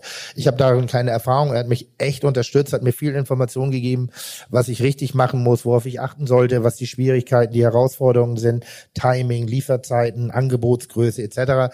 Da war er wirklich ein, ein, ein, ein großer Kollege und ähm, dann haben wir irgendwann gedacht, komm, warum machen wir nicht selber mal einen Lieferservice auf? Und daraus ist diese Sendung wirklich entstanden. Ist auch eine Art Wettbewerbssendung, natürlich. Wenn du mich und Hensler irgendwo in Ring, also ein bisschen, bisschen müssen wir auch aneinander reiben. Und ähm, da geht es dann auch um, um Punktewertung und ich habe die erste Folge verloren.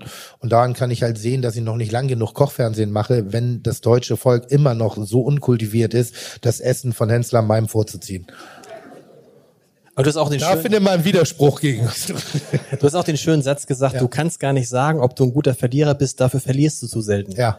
Ja, das ist ein schöner. Ich mag das. Ich, ich bin, ich bin Zitatenfeuerwerk. Das ist aber, weil ich mich, ja wirklich, das, das, manchmal, manchmal bin ich baff, wo die Scheiße herkommt. Also Ja. das ist so, das ist, vielleicht ist manchmal die Langweile in meinem Kopf. Bei Kitchen Impossible ist es wirklich so, du siehst all das, was da gemacht wurde, erst wenn ihr zusammensitzt. Da. Ja. Du hast es vorher nie angeguckt, du, der Schnitt, Na macht gut, ich war Schnitt machen dabei. andere. Ja gut, du warst dabei, aber du kennst den, weißt Also was der andere gemacht hat. Nee, Nein, aber ich habe die- keine Information. du, hast, du, du hast auch das, was du selber gemacht hast, hast du siehst den Film nicht vorher. Nein. Du siehst ihn da zum ersten Finale, Mal ja. und freust dich dann manchmal selber, das ist ja immer schön dann darüber, was du so gesagt hast. Also ich ärgere mich, also das, ja, weil Ja, ich, also, finde das kann ich verstehen, ja. Das, das Ding ist, wenn ich mir zuhören würde, hätte ich den ganzen Tag Kopfschmerzen. Also das ist so, ihr hört das ja selektiv, jetzt anderthalb, zwei Stunden. Ich sitze hier acht Stunden mit mir selber Ja. und höre das und höre das. Also muss ich mich auch irgendwann von mir distanzieren. Und ähm, gerade wenn ich so in, in so eine geistige Lehre, ich hatte gestern so einen Tag, in so eine geistige Lehre eintrete, dann denke ich manchmal, boah, das ist schon es bemerkenswert, wie ich anfange zu reden, ohne Punkt und Komma, kein Ende finde, mir selber die Versatzstücke aufbaue, Brücken baue, den Satz noch beende, um da wieder nach oben zu kommen. Meine Mutter hat mal gesagt, ich hätte die Arschatmung erfunden. also ich, ich kann, ich kann durch meinen Po einatmen, damit ich meinen Redefluss nicht unterbrechen muss. Okay. Hast du immer schon, sagen wir mal so, ähm, relativ flüssig geredet? Immer schon auch so, ja. Ja.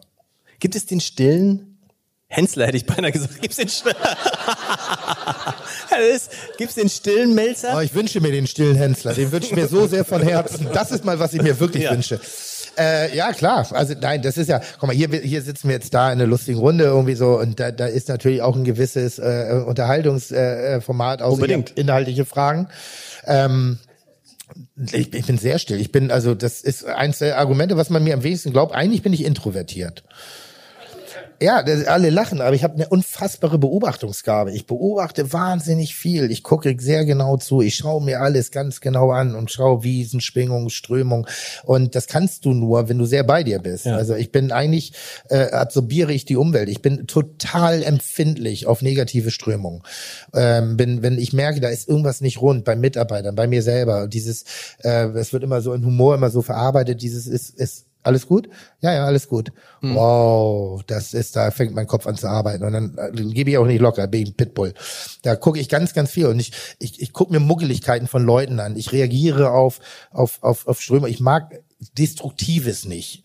Ich mag Provokantes und ich mag auch unverschämt, aber destruktiv finde ich nicht schön. Ich finde immer, biete, biete eine andere Option an, be beweg dich, sei ein bisschen flexibel. Und ähm, wenn ich, eigentlich bin ich jemand, der sehr gerne im Hintergrund ist. Sehr gerne. Ja, merkt man. Liegt, liegt aber vielleicht daran, dass ich so oft im Vordergrund bin. Ja. Also das ist so. Das ist, das ist ein Punkt. Das kann sein. Also das ist, ist, ist aber es gibt auf einer klassischen Party bin ich eher so der, also ich mache gerne Sachen. Also ich bin gerne der Griller. Ich kümmere mich gerne, ich hol gerne, ich lauf gerne, weil ich dann weg bin. Also weil ich dann nicht dabei bin. Also ich bin jetzt nicht der, der Witzeonkel. Hat es dich überrascht, dass der, das äh, Kitchen Impossible zweimal den deutschen Fernsehpreis im Bereich Unterhaltung bekommen hat? Spätestens da musst du noch wissen, offensichtlich machen wir da was, was mehr ist als, hat, halt- was hat Hensler auch schon mal einen Fernsehpreis gekriegt? Nee, wofür? Ich weiß nicht. Hat er was? Musst du manchmal bei Hensler lachen eigentlich Nein, während wir- der Sendung? Ach Gott, das ist so. Weißt du, ich, neulich waren wir, ähm, waren wir, haben wir von einem, einem Restaurantführer beide lustigerweise mal einen Preis bekommen. Er für, so für und ich habe spielerisch mich aufgeregt darüber, dass Hensler für Innovationen einen Preis bekommen hat. Da war was los in den. Weil ich gesagt habe, Alter, Sushi und also Reis mit kaltem Fisch, das machen die Japaner seit 3000 Jahren. Wo ist, wo ist die fucking Innovation? Da ist ja nichts, das ist billig kopiert. Ähm, und habe das wirklich nur gespielt und habe mir gedacht, dann ich nehme meinen Preis nicht an. Also habe den Reich Ranitzky gespielt. Und das haben die Leute halt für bare Münze genommen und wo ich sage, Alter, was ist denn los mit euch? Ähm, Steffen, Steffen ist ein, ein, ein äh, jeden Menschen, über den ich mich in der Öffentlichkeit lustig mache, dem ich einen Spruch drücke, vor dem habe ich einen Höllenrespekt. Über die ich schweige, ist viel schlimmer. Okay. Ich habe die erste viel schlimmer, weil weil ich trete, ich habe das gesagt, ich trete wahnsinnig gerne nach oben oder auf Augenhöhe. Das macht Spaß. Macht keinen Spaß nach unten zu treten. Das ist das ist witzlos. Ich habe die erste Frage, ich hatte davor eine ganz kluge Frage gestellt vor Ach dem? Hensler, aber hast, weißt du auch nicht mehr, ne? Du über den Hensler. nee, nee, davor. Ich weiß es nicht mehr. Ist egal. Ähm, Geht das Feuer aus jetzt? nein, nein, nein, nein, Ich nein. Ich muss gerade nachdenken, was mit. Ich wollte irgendwas. Kitchen Impossible. Ja. Deutscher Fernsehpreis. Ja. Zweimal gewonnen. Ja. Das ist schon. Das ist schon, eine- das ist dann schon eine andere Liga, weil du hast für all die anderen Formate vorher keine Fernsehpreise bekommen. Aber oft nominiert. Ja, Entschuldigung. das stimmt.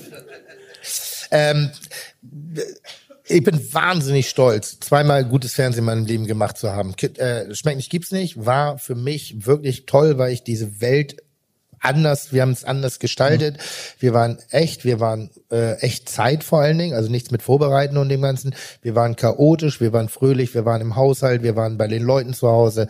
Das gab es da. Es gab den Koch, den seriösen, der vorgetragen hat und andere haben applaudiert. Wir waren miteinander. Wir waren Menschen, wir haben gegessen, wir haben Machbares gemacht. Wir haben uns im Supermarkt bewegt. Bin ich bis heute wahnsinnig stolz drauf. Ähm, dadurch hängt mir auch ein bisschen immer dieser Tütenkasper-Ruf äh, äh, Ruf nach und Kitchen Impossible bin ich wahnsinnig stolz drauf, ein Teil dieses ganzen fantastischen Teams zu sein, weil Fernsehen auch wie äh, viele andere mediale Produkte auch einen gewissen Einsparungsmodus unterliegen und die Leidenschaft mit der Kitchen gedreht wird, mit die Leidenschaft mit der Kitchen geschnitten wird, die Leidenschaft äh, mit der die Kontrahenten auch antreten und sich bereit erklären, auch emotional die Hose runterzulassen und sich beim Scheitern filmen zu lassen. Das ist das Schönste beim Kitchen. Eigentlich scheitern wir ja nur. Das, es gibt keine, also es gibt, wir gewinnen nur, weil wir scheitern und weil wir auch die Eier haben, das zu zeigen, wie wir scheitern.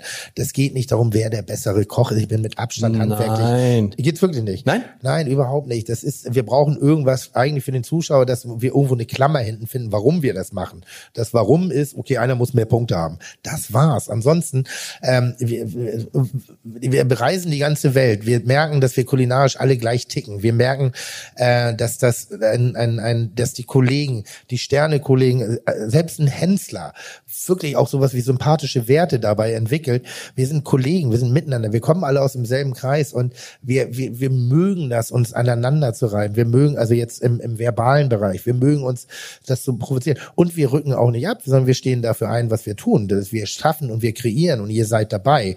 Und ihr findet das dann auch noch schön und ihr akzeptiert auch, wenn ich mich verbal mal wirklich, und es ist mir auch nicht immer angenehm, wie ich dann Ist es dir manchmal im, im. Nachhinein peinlich? Ja, Ja. ja, es ist, das ist ja auch ein dauerhaftes Störfeuer. Manchmal denke ich, pf, schimpf und fluch ich zurecht. Und manchmal denke ich, oh Gott, du bist aber auch ein wirklich ein ignorantes, überhebliches, selbstverliebtes Arschloch und komm mal wieder runter. Also wenn ich mich in irgendeiner Küchenszene festbeiße, was ich gerade tue, dann denke ich so, oh, du bist wirklich ein wütender alter Mann. Ja. Du bist wie Götz-George oder Reich Ranitzky, die anfangen mit früher zu kommen. Wo ich sage, mach das nicht. Mach Magst das du dich, nicht. magst du dich gern sehen im Fernsehen?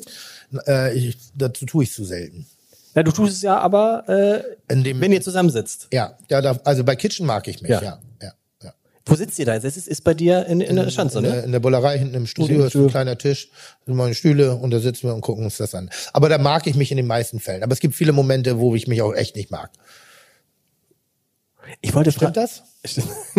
Ja. Wir müssen, wir müssen, Aber nicht zu selbstkritisch. wir müssen, ne? wir müssen ihn sagen. Es ist ja so Also, ein bisschen, also, ja. also wirklich nicht zu selbstkritisch. So, ich, ich mag mich auch im Scheiße sein. Also das muss ich auch sagen. Also es gibt eben, weil ich, ich, ich, ich merke das immer wieder, es gibt Triggerpunkte, da bin ich nicht kontrolliert. Ja. Das, das kann ich nicht. Und Kitchen ist eigentlich ein Fernsehformat. Ich habe das diverse Male gemacht. Es geht nur um ein Essen zu kochen. Mehr ist es nicht. Es ist ein Teller und ich muss diesen Teller nachkochen. Ich bin ein erwachsener Mann. Und wenn du dann, was machst du da den Kasper? Aber es berührt mich, weil es macht mich wütend. Wenn da mir ein bestimmtes Essen hingelegt wird und da sind bestimmte Parameter, die ich nervig finde, dann flippe ich aus.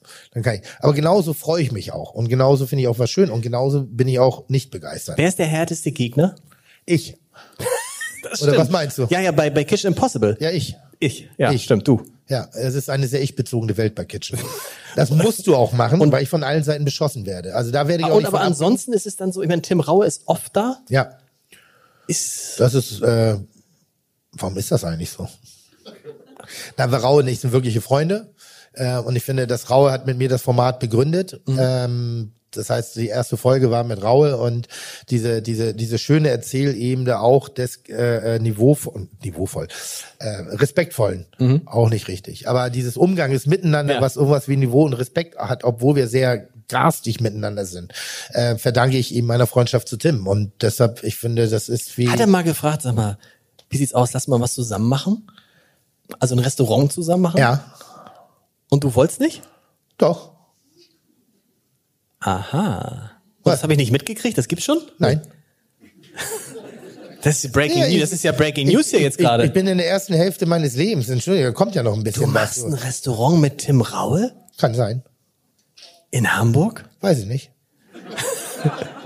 Nein, es ist noch nichts Konkretes gibt, aber wir natürlich, weil wir wir mögen uns wirklich Ja. und ähm, wir bereichern uns, auch was Wissen und und und Herangehensweise an Kulinarik ist. Ähm, ich habe ihn kennengelernt, weil ich ihn scheiße fand. Also alles, was ich von ihm gelesen gehört habe, fand ich doof. Vom Typ her. Das ist Alles ein komischer Typ ist. Genau. Ich dachte, was für ein Vollidiot. Ja. Aber er war sehr präsent und dann habe ich gedacht, guckst ihn dir mal an, irgendwie so, weil irgendwas macht, muss ja, er macht dich wütend. Also er, er berührt dich ja irgendwo. Also guckst dir an und bin in diesen Laden rein, wollte ihn auch wirklich richtig doof finden und nach zehn Minuten waren wir, glaube ich, Freunde. Ohne das zu wissen, dass wir schon Freunde waren, aber wir waren, das war magisch, das war, wir waren sofort miteinander. Ähm, ich, er war schon einer der besten Köche der Welt.